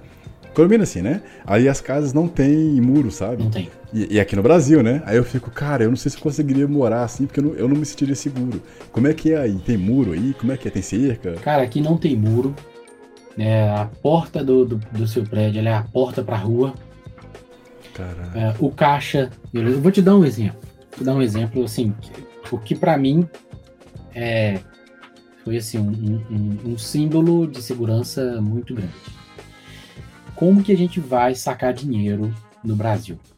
Certo? Tá cada vez mais difícil sacar dinheiro no Brasil. Quem tem, né? Você vai, você vai com uma cruz, Isso, aí você, você pega um facão, Pega um facão, leva um cachorro, guarda né, assim, É, leva o seu avô, seu irmão, É. vigiar, aham, enquanto você entra dentro de um cofre, que era, aham, né, que dentro do banco, lá tudo fechado, com detector de metal, não sei o quê, aham. vai no caixa, reza pra não ter um chupa-cabra lá dentro, né, dentro É. do banco, É a gincana do Gugu. exato, pra sacar o dinheiro, beleza? Aí você saca o dinheiro, Ah, reza pra Brasil. chegar em casa com o dinheiro, É, tem esse detalhe. ou seja, Boa. você precisa agora mais do que tecnologia, fé, pra você conseguir É. sacar o dinheiro. Aqui é tão impressionante, É. cara, que você tá. tem na parede aqui, tá- aqui na esquina de casa tem. Tá na parede. Cara, tá na parede. O, muro- o caixa da ATM. Aí você tá andando no muro aqui, eu tô andando aqui assim, aí aqui tem um caixa, velho. Aqui, ó. Aqui tem um caixa. Hum, hum, hum. Depois você pesquisa na internet. Eu vou te mandar uma foto Deixa pra você ver ver. Tem um caixa aqui assim. E aqui você põe o cartão. Tô no- na calçada, no passeio, eu tu, tu, tu, saco dinheiro e vou embora. Então, ou seja, Caixa, tem um caixa. caixa de aqui. dinheiro, né? Então, esse pra mim é um dos, é um dos maiores símbolos de segurança, né? Quer ver? Se você olhar na internet, Me manda aí, por favor, que eu não consegui, mandar. eu não consegui assimilar. quer ver? É, é é tanta, é, é tanta segurança que. É tanta falta de segurança. Os caras. É, assim, e, e quando eu saquei isso, eu falei, não, mas hum, como é que eu vou. Nos primeiros dias que eu tava aqui, eu quase dei uma cotovelada num, num rapaz, porque. Ah, um outro aspecto, né? É. Que é, é ruim, assim, pra gente, né? Eu vou te mandar o que tem aqui pertinho de casa pra você. Eles, eles veem brasileiro. Brasileiro, cuidado da bandida. É bandido. brincando. Ah, sem- Ah, tá, entendi. Eu vi aqui, ó. É, o caixa tá falando, é o caixa do. Deixa eu só te mandar a imagem pra, pra você confirmar, por favor. Deixa eu ver que quero você aqui. Deixa eu só pegar aqui, peraí. Multibanco foi lançado em tal, fala assim, Isso, multibanco. portugueses. Multibanco. Multibanco. Isso. Entendi. Ele fica na rua, Ele caraca. fica na rua, velho. Você tem noção o que é você Você não precisa passar por porta de metal. Não, É isso aqui? Eu te mandei no WhatsApp aí. Caraca, cara. Cara, dá- uma tristeza, cara. Agora é, fica é uma bad vibes aqui É exatamente isso aí. ó. Você É fica mal pra baixo. Tá vendo? Você tá na Caraca. calçada. Olha aí, eu te mandei uma Tô imagem. mó tristão. Tô mó triste aqui agora. Cara, isso é assim. Aí você para aqui de frente o caixa, não tem segurança, não, não tem detector de metal, não tem proteção, não tem não sei o que, não, cara, não tem nada ali no seu carro com você. E você saca o dinheiro e, e vai andando. Pronto. E fim, Caraca. fim. É só isso. Acabou. Acabou. Percebeu? a Mas e- como é que é a tecnologia, então? Por exemplo, ah, sei lá, é, porque aqui, aqui as coisas, os bancos têm que se esforçar muito pra não perder é, grana, né? Uhum. Então, como é que é aí? Tipo, cartão de crédito aí, você tem que fazer outro? Você usa cartão de crédito aí? Sim, como é eu que, Como é que é a cultura aí? Normalmente, ele- eles lidam aqui com uma questão de crédito um pouquinho diferente do que a gente lida, já que você falou em cartão de crédito. Uhum. Então, mas é o mesmo cartão de crédito, com chip, é a mesma coisa, do mesmo jeito. Uhum. Aí tem cartão de débito, do mesmo jeito, né? Ah, essa parte não muda. A diferença é uma outra vantagem que tem. Tá vendo esse caixa multibanco que eu acabei de passar? Uhum. Todo, Uhum. é, é como se fosse um sistema. Então, todos os bancos que você entra, você pode sacar. Por exemplo, eu tenho uma conta no banco ativo no Santander aqui. Mas se eu entrar no banco é, Ativo Banco, eu saco o meu dinheiro lá dentro. No caixa. Do lá do Santander? É. Ah, eles, eles são. ele- é como se fosse o SIG e Sai- Saigon. Mas que é? Tipo, o único login, digamos Isso. assim. Então, tipo assim, Caraca. você, você entra num caixa é, eletrônico de qualquer Aqui não. banco, Aqui você saca- não, aqui, aqui eles não confiam Não. no povo. Caraca. aqueles Tipo assim, no banco.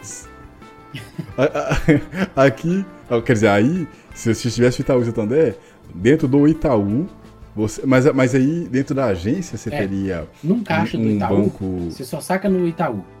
Se você é cliente Itaú, Uhum. você saca onde? No caixa 24 horas. Isso aqui. Aí.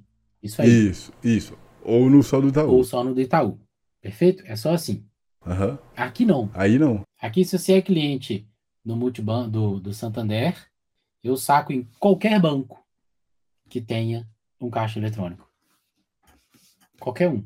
Será que, será que todos os bancos não são o mesmo aí, não? Não, não sei, não sei. Não sei dizer.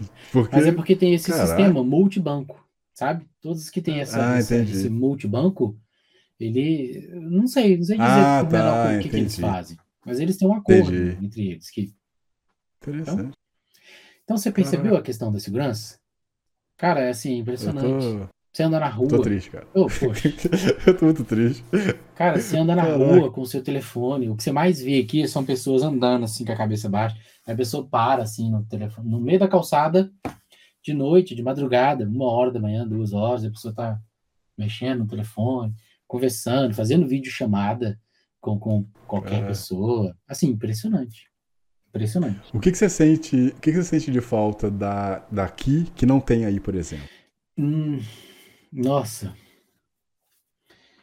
Ah, não sinto falta de, de coisas. Tipo assim. Tipo assim, ou de facilidades. Não- Tipo, sei lá. Em termos de facilidades, a única coisa que eu sinto falta que não tem aqui é padaria self-service.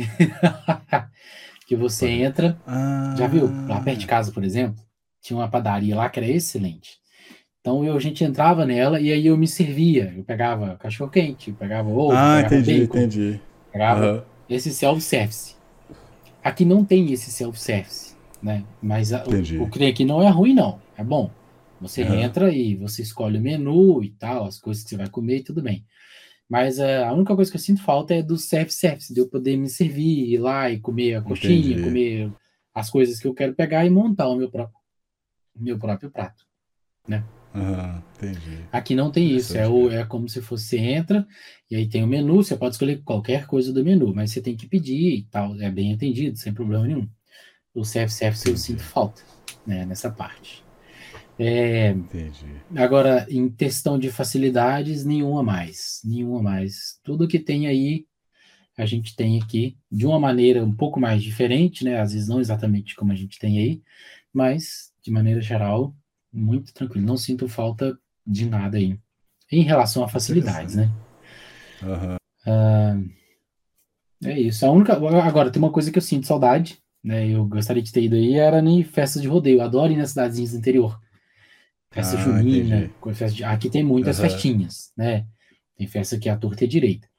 Mas a festa de rodeio nossa aí é festinha do interior. Você vai lá na igreja, na cidadezinha, Uhum. só tem o padre, a igreja e aquela festinha ali no interior. Aquela sinto saudade. Aham, Essa festinha, de Entendi. vez em quando eu lembro, dá saudade. É Interessante, cara. É, como é que, assim, durante a parte de. de- é, melhor, é, a, questão do imóvel, assim, você alugou, você comprou, como é que é essa, essa questão, assim? Pô, quem dera ter comprado. Você- mas você pensa em comprar? É, Eu penso vale em a pena comprar. comprar? Olha, eu penso em comprar, porque eu penso em ficar por aqui. Aham. Então, não penso em voltar. E espero não Hum. precisar voltar. Ah, Entendi. é a minha intenção ficar e continuar aqui, daqui viajar para outros países. Hoje eu tenho um imóvel alugado, né, que é arrendado, Aham. que eles chamam aqui. É é um apartamento comum, não é tão grande quanto os apartamentos que a gente tem aí. Né? Se você vê, ah, os prédios são bem juntos, os apartamentos eles são meio que padrões, sabe? Existem Aham. diversos tipos de padrões. E os imóveis aqui são caros. O arrendamento de imóveis É. aqui estão caríssimos. Estão caríssimos. Principalmente na região onde eu moro. É região é, de Playboy, os caras. Playboy, chega. Lá, lá mora o Neymar, que lá isso, mora rapaz, tá doido. Mbappé. Não. É porque é o seguinte, aqui tem aquele conceito de, de, de área central, né? Como a gente optou Ah, por entendi. morar no centro, não, quase não tem casas. Não, na, na verdade, não tem casas. Ah, É tudo prédio. Entendi. Tudo predinho Uhum. de dois, três andares e tal. Então, por ser uma área central, é como se morasse no centro de Belo Horizonte. Né? Sim, BH, sim. no É mais caro. Entendi. É mais caro. Mas quando você sai Aham. para cidades em volta, que são perto, né? A cidade, tipo assim, 10 km de distância, 15 daqui, aí já tem casa, já tem outras coisas mais baratas. Aham. Então eu optei por ficar aqui, né? Porque é fácil, eu faço tudo a pé, eu vou indo pra cima, a gente, nossa, cara, a gente anda por aqui tudo sem nenhum problema, né? Baixo Uhum. custo, ou custo nenhum, na verdade, praticamente, você faz as coisas a pé. Aham. E mas em volta, nas cidades em volta tem. Então hoje eu tenho um apartamento que é alugado, né, com dois quartos, Uhum. sala, cozinha, banheiro. É comum, normal. Só tem uma diferença do apartamento deles pro nosso. Muitos deles não tem piso, o piso é de madeira tem piso, né? A gente pisa, Ah. né? Aham. Aí você pensa. "Ah, você flutua? você tá flutuando aí? o cara anda assim. uh, Opa, você tá flutuando em nuvem? Não. Ah, é porque o piso não é de concreto igual o nosso, em alguns apartamentos, né, na Hum. maioria deles. Ele é um piso ah, de madeira, né, reforçado Uhum. e tudo mais. Mas isso por conta de terremoto, questões de segurança do, da cidade. Ah, tem isso aí? Tem, que aqui tem terremoto, né? Ah, É. depois. Legal não, né? Assim, é diferente, né? Eu não É, sabia legal não, também. é. Aham. Eu também não sabia disso, é por essa razão. Portugal, uma vez, já, já sofreu uma inundação por um maremoto, Caraca, e aí a partir daí eles decidiram seguir esse modelo, né, para ter menos, Faz sentido. menos impacto. Mas é, é a única diferença que a gente tem. E banheiro aqui não chama banheiro, chama casa de banho. é, É, faz sentido, faz lembra disso aí, casa de banho. Casa de banho. É. Qual, qual, qual que foi a coisa que você já, sei lá, passou de vergonha? Qual que foi o gafe que você já teve? Ou os gafes, assim? Aí é difícil escolher, hein? Mas, mas você, você já sabia falar Portugal? Como é, que- como é que foi esse processo? Não, Ah, você fala, você fala inglês, né? É, você você chega num ambiente, se você não conseguir comunicar no português, que é muito semelhante, é muito próximo. Aqui na capital, Lisboa é uma capital que tem muita, é multicultural. Multicultural. Imagina São Paulo. Em São Paulo vai nordestino, vai baiano, vai Uhum. paraibano. Todas as pessoas do, de, de tudo quanto é canto do Brasil vai para São Paulo, certo? Uhum. Então, quando você chega no centro de São Paulo, você tem gente falando de todo tipo de jeito, né? Todos os dialetos, né, brasileiros que a gente tem Uhum. aí. Lisboa é semelhante, só que ao invés da gente Entendi. ter aqui os estados, a gente tem países em volta. Entendi. Alemão, português, indiano, é, nórdico, a galera do norte vem pra cá, americano e tal. Uhum. O português de Portugal é muito próximo, não é igual, é 100%, mas ele é, eu acho que aí uns 80% igual ao português que a gente tem. Só tem algumas coisas diferentes. Ah, sabe aquele português coloquial que a gente aprendeu na escola? tu vais ter É, vou... que Ah, preparar, sim, aham. entendeu? Ah. Sairás que hora? O que pretendes? Né? Então, aquele português coloquial é o português aqui. No entanto, é o português que a gente aprendeu aí, né? Coloquial dos colonizadores. Aham. E nós temos o brasileiro. é o nosso português. Que é mais Eu, eu... sem regras. Brazuca, velho. Aham. Então não, tem, não tive dificuldade. Eu, eu só tive dificuldade uma vez, eu lembro uma vez, em falar justamente de casa de banho. Eu perguntei onde era o banheiro. E a pessoa, a gente estava num, num restaurante e ela não soube me falar. Ela, banheiro? Ela, o quê? Não tô entendendo. Banheiro? Eu falei, é, banheiro. Onde eu posso lavar as mãos? Ela, ah, casa de banho? Eu falei, é, ah, casa de banho. lavar as mãos, entendeu? Ah, É, é, Como é que é a paciência deles com, com pessoa de fora? Ah, o português, no geral, ele já é um que a gente chama de estupim curto. Entendi. No né? geral. Pega a vassoura, né? É. Tô brincando. o cara fazendo. Tem, É. tem um aspecto aqui que é, é bem interessante, algo que eu observei. Eu- não sei se isso é bom ou se é ruim, mas até então eu não vejo, assim, não é algo desabonador. Portugal é um país velho, né, majoritariamente de Você fala de idade das pessoas. de idade das pessoas. Tem muitas. O percentual de pessoas mais velhas aqui, idosas, é muito grande. Tem muito, É muito idosos. grande. Muito grande. Muito grande mesmo. É mais do que a gente imaginava. Eu, eu não, pra não falar que eu tô divulgando fake news, não falo um percentual, porque realmente eu não sei Sim. né, Aham. em termos de número, mas eu vejo, você vê idoso sim, muito. Né? E as pessoas são mais Aham. velhas. Essas pessoas mais velhas, elas têm uma tradição, elas têm uma forma, nem todas elas falam Sim. inglês como deveria falar, nem todas elas têm a Ah, paciência, tem a questão de ouvir direito. né? Aham.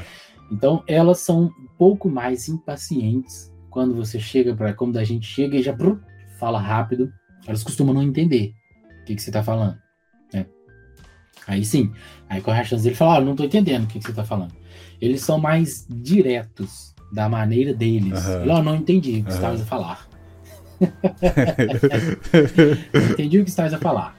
Aí você repete. E vai embora, Qual? vai embora. Aí você vai, senhora, atrás da mulher. Senhora, eu só queria saber onde é o banheiro. Exato. Então, esse pessoal mais velho, eles são mais impacientes, né? Mas eu acho. Eu não sei se seria em relação ao brasileiro. A gente vê até alguns vídeos na internet e tal. Não sei se é em relação ao brasileiro, não. Eu vejo isso de maneira geral. Aham. Já as pessoas que são portugueses da nossa idade, né, já jovens e tal, ali de meia idade, que entendem que o mundo tá Uhum. todo entrelaçado, eles já são tranquilos. Já são pessoas normais, igual a gente. Tem a maneira deles, Entendi. mas a gente conversa sem, sem problema, sem rodeios. Entendi. Essa, essa questão da idade aí, cara, é, eu acho que a gente tá indo pra essa fase aí né, Exato. no Brasil. É. A gente tá, tá tendo poucas pessoas jovens nascendo, né? Uhum. E aí a gente vai virar um país. Vai ser pior, né? Eu É. acho. E a gente vai virar um país pobre, velho e ferrado. cara. Exato, é. Dá um Exatamente. pouquinho de medo, velho. Não dá um medinho, né? Não, Isso foi alguma coisa que você levou em conta pra sair daqui ou você foi realmente porque você queria morar fora? Ah, eu queria morar fora, né? Eu também, além disso, eu tinha visto que a situação do Brasil estava piorando, né, Uhum. gradativamente. Eu não via muito uma por questões de governo, né, questões de alinhamentos dos governos, né, a dificuldade. Embora eu acreditava no governo anterior a esse, anterior a esse, né, sem querer causar Uhum. políticas e tal. Eu Uhum. sou uma pessoa conservadora e considero uma pessoa de direita, então eu acreditava no governo anterior. Ah, mas eu via que estava meio complicado, estava difícil por naturalidade. Né? Seriam muitas coisas para se consertar. Então, isso era a minha Uhum. visão que eu tinha do país. Embora eu goste do Brasil e tal, participe de manifestações, gostaria de ver o país mudar e, né, ir para Uhum. frente. Mas naquele momento eu tive uma oportunidade e eu tive um desejo e a situação do país já estava ruim e eu decidi Uhum. sair. É, decidi apostar e casou, sabe aquele aquele momento onde casa a- as, os Uhum. cenários e tudo. Foi Sim, exatamente sim, isso. sim. Entendi. né? É. Quais são as dificuldades de morar fora, assim, cara? Olha, a maior dificuldade que eu vejo aqui é frio. É, em relação aos brasileiros, a nós brasileiros. Por exemplo, eu já estou ansioso pro verão. Mas o verão aí é, é um verão tímido ou é de boa igual o nosso? Não, o verão aqui ele é tanto quanto ou mais que o nosso. Chega a fazer 35 graus aqui Entendi.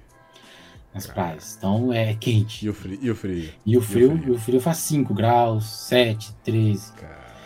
Só que aqui as estações são bem definidas, né? Então, Ah, entendi. Pra gente que tá acostumado aí no Brasil, no inverno tá quente, na primavera tá quente, no verão tá Aí chega no. No verão tá chovendo, mas tá quente. Você chega no verão, e no reza, outono frio pra cacete. aí chega no outono frio. Então, Aham, a, a gente, majoritariamente, a gente tá acostumado com um clima quente no Brasil. aham, aham. Você vê que as minhas roupas de frio que eu tinha aí, e eu trouxe pra cá, nenhuma delas serviu pra nada. É muito frio aí? É muito né? frio. E aqui tem um frio gelado, sabe? Aquele frio que Aham. Parece que você molha a mão assim ó, e põe dentro da geladeira o braço. É a mesma coisa, a mesma sensação. Nossa.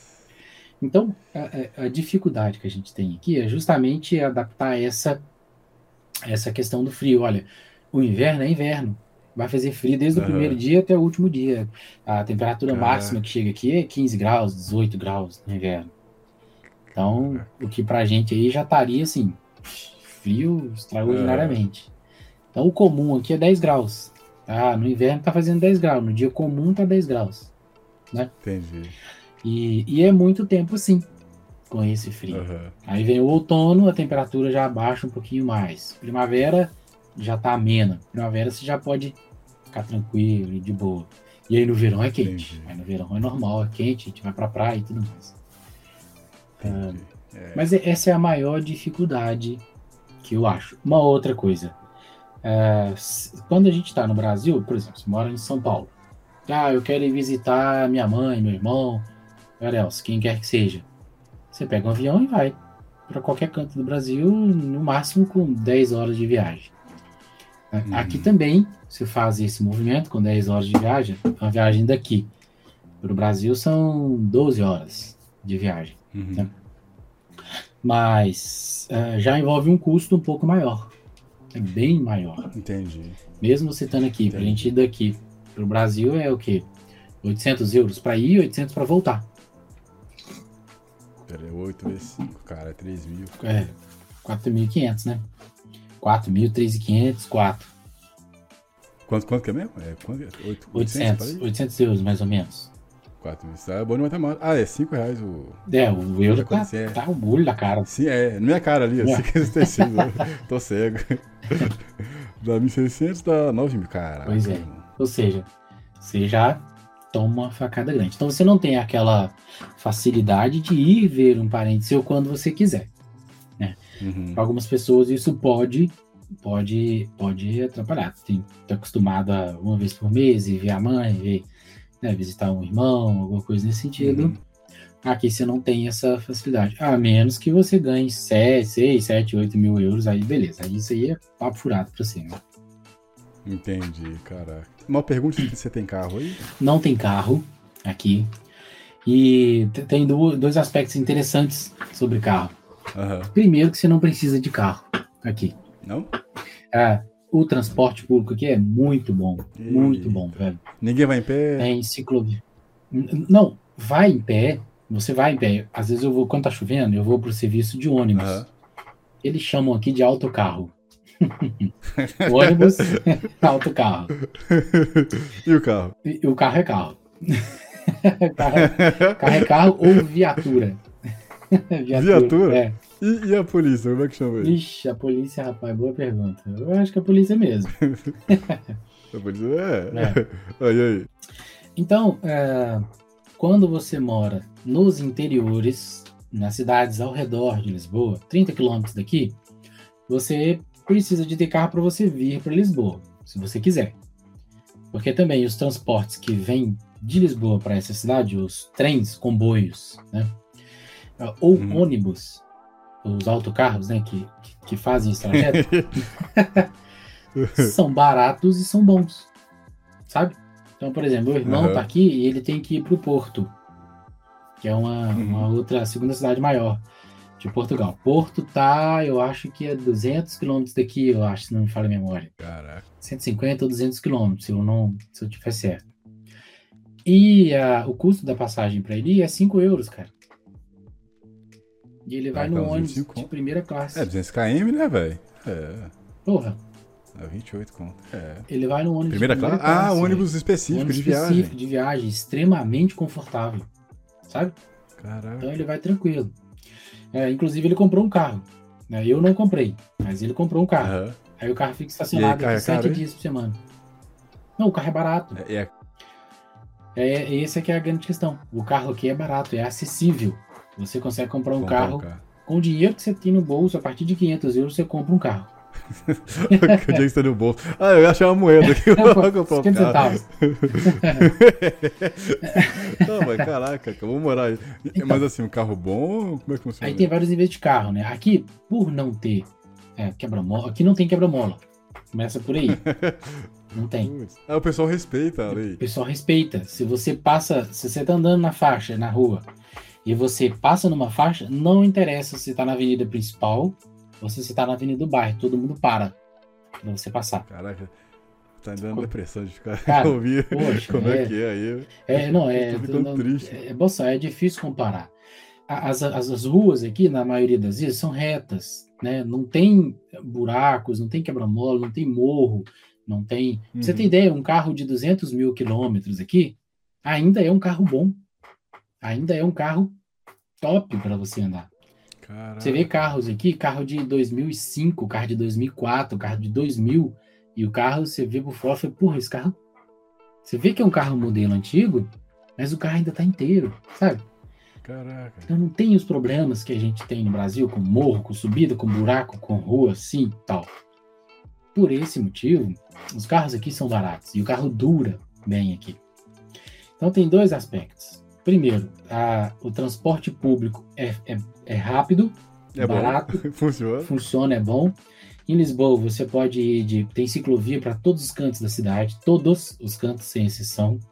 Você vai de bicicleta, você vai de patinete, você vai andando a pé, você vai de metrô, que eles chamam de metro. Meta um jogo, os caras. É. você vai de metrô, você vai de Uber, você vai de, de Bolt, que é um análogo ao Uber, você vai de táxi. Olha só, já te falei sete formas de. E você vai de ônibus, autocarro aqui. Você tem oito formas de transporte, velho. Aqui. Tudo barato. O ticket de ônibus aqui deles, de ônibus ou metrô, é R$1,50. Então, cara, é baratíssimo para você ir onde você precisar. Por esse motivo eu não comprei um carro. E mesmo assim, um carro aqui ainda é barato. Você consegue comprar um carro com pouca entrada, um carro sem entrada, dividir 90 vezes, 80, 60 vezes. Mas aí você tem um problema. Aí quando você tem um carro aqui, você tem um problema. Qual que é o problema? Lisboa é pequeno e tem muito carro. Então você tem problema de estacionar carro aqui. Aí eu Tipo, achar a vaga? achar vaga de estacionamento. Então, às vezes, por exemplo, ca- cada pessoa, cada eh, morador tem direito a uma vaga na rua de casa sem pagar nada. Só que às vezes você não acha uma vaga na sua rua de casa. Aí você tem que andar quarteirões para você entendi. achar uma vaga, porque tem muito carro. As famílias costumam ter dois, três carros. entendi. Justamente, o pai tem um carro, o filho tem um carro e a mulher tem um carro. Porque é Entendi. barato. Entendeu? E, e aí você tem um problema de estacionamento. Aí, se às vezes seu carro tá aqui e, e sua casa é aqui, e seu carro tá cinco quarteirões de distância. Entendi. Como é que é a questão do seguro aí? Você tem seguro obrigatório aí? Não tem. Do carro? Tem, tem um seguro obrigatório. Semelhante ao que tem no Brasil. É um seguro do veículo. o seguro fora do. Quer dizer, o seguro obrigatório ele resolve ou você tem que ter um seguro a mais? Não, não, ele resolve. Te- Tem um conceito deles aqui um pouco diferente. O seguro obrigatório, Uhum. ele serve para colisões e principalmente de terceiros. Pra você atropelar alguém, Ah, entendi. para você bater o carro em alguém. Isso funciona, funciona, que é uma beleza. Se Hum. você quiser um seguro seu, aí você também faz o seguro à parte. Aí ele é um pouco mais caro. Entendi. Ah, eu quero um seguro para quem está dentro do carro, que bateu aqui Entendi. e tal. Aí você também tem essa opção de seguro. Mas no geral, o seguro obrigatório é para cobrir terceiros, pedestres, né, ciclistas e tudo mais. Mas funciona. É, é, tem flanelinha? Não tem. Não tem flanelinha. Ah, o- os estacionamentos tem um guiazinho, tem um- uma cabinezinha que você põe lá as moedinhas, o tempo que você quer, e você põe o ticket no carro. Se você não tiver o ticket, você tem um app que você compra pelo app e põe lá no carro. Caraca. Você para o carro ali. Na rua aqui de casa tem carro com vidro aberto. Eu já vi vários carros parados aqui. O cara deixa o carro com vidro aberto.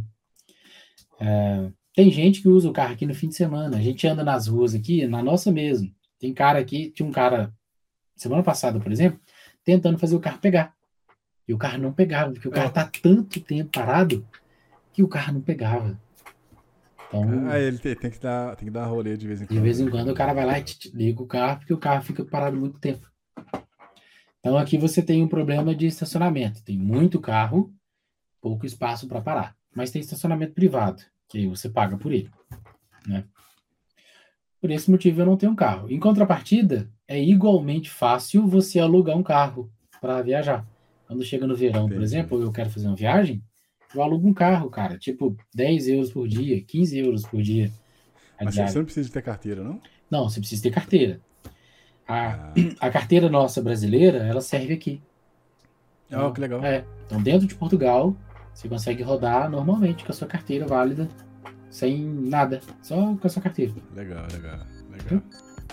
Que da hora, que da hora. Então, é, é muito bacana. Top demais. Bom, eu vou te agradecer. É triste agora, porque eu tô, tô mó triste, cara. Pô, lugar mó seguro, funciona as coisas. O, o auto, mas que é autocarro, né? Autocarro, Autocarro, você não. Você vai exprimir no autocarro? Você Não, vai exprimir no você não vai exprimir no autocarro. Pois é. Não Pô, vai. cara, você não, você, não, você não toma aquela encoxada de manhã. Não toma. E ele também não é Pô, barulhento. Não? Não. Ele não, não, não passa correndo, quase capotando, Não. tá vendo? Eu, Não vai, cara. eu tô bem, bem pensativo agora sobre o que eu da minha vida. Porque, caraca, cara. Olha, sinceramente, é, é o tipo de, de experiência que, que eu recomendo as pessoas, pelo menos, fazer uma viagem conhecer, sabe? Pra, pra ter aquela noção. Ó, poxa, é assim. E vendo a gente falar assim, é esquisito. Eu também tinha a sensação, quando eu vi os vídeos do pessoal falando, eu falei, ah, pegadinha no Alan. Qualquer hora vai aparecer um, yeah, yeah, tá. Mas não, cara. Só que não. pergunta, pergunta nada a ver. Mendigos, tem aí? Tipo assim, você vê muito mendigo na rua? Se bem que você tá na, ca- na, É. na capital, né? Uhum. Tem mendigos, tem sim, tem mendigos aqui. Tem os problemas também, né, da, da cidade. Aham. Mas não tem a quantidade de mendigos que tem aí. Eu já vi aqui em Lisboa ah, seis mendigos diferentes. Cara. Assim, Entendi. próximos de onde eu estou. Ah, mas não tem. Não seria. Não são mendigos, não sei se são mendigos, são, são pedintes.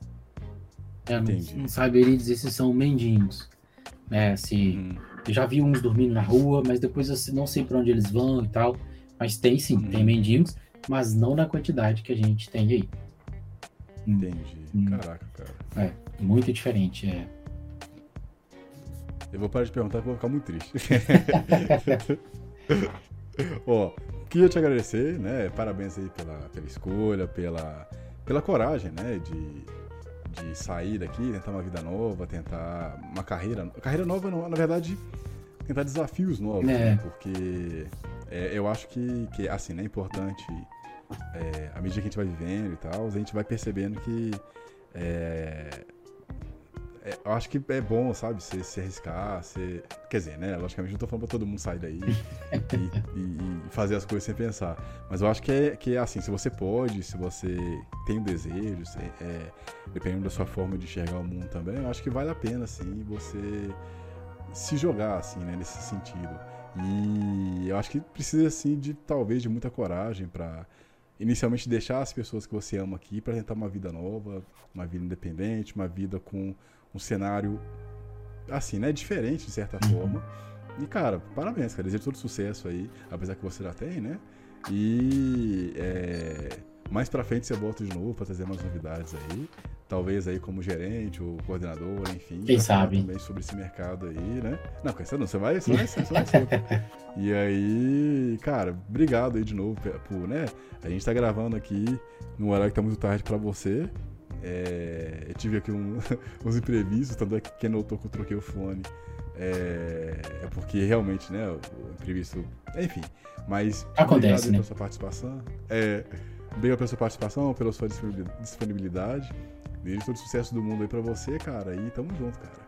Bacana, cara, eu, eu te agradeço aí mais uma vez, né, pela oportunidade em expressar e compartilhar eh, esses itens, né, essa questão da viagem, desafio, né? Uhum. É, é claro que para cada pessoa tem os seus objetivos, as coisas não é uma regra, podem acontecer de maneira diferente, mas basicamente eu concordo com isso, né? A gente tem que realmente arriscar e conhecer, né?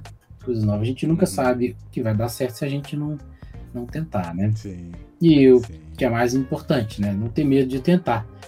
Se algo Sim. der errado, a gente não tem outra opção senão refazer e tentar e tentar até que Sim. Até que acerte, né? Mas obrigado, cara. É bom ver que você também tá aí firme e forte com o canal, né? Com galgando é, sucessos. tamo lutando. Galgando sucessos, e é isso aí. E- Eu te agradeço cara. e desejo todo sucesso aí pra você e seu canal também. Obrigado. E para você que assistiu a gente até aqui, ou ouviu a gente até aqui, né? É, lembra que a gente está nas principais plataformas de podcast. Muito obrigado aí para você. E se inscreva no canal, é, siga a gente no Spotify e nas demais plataformas de podcast e também compartilha. Porque é, eu acho que as dicas aqui, elas foram bastante úteis, né? Eu- geralmente eu, eu faço uma pesquisa de assuntos que são pesquisados no YouTube para poder trazer o conteúdo.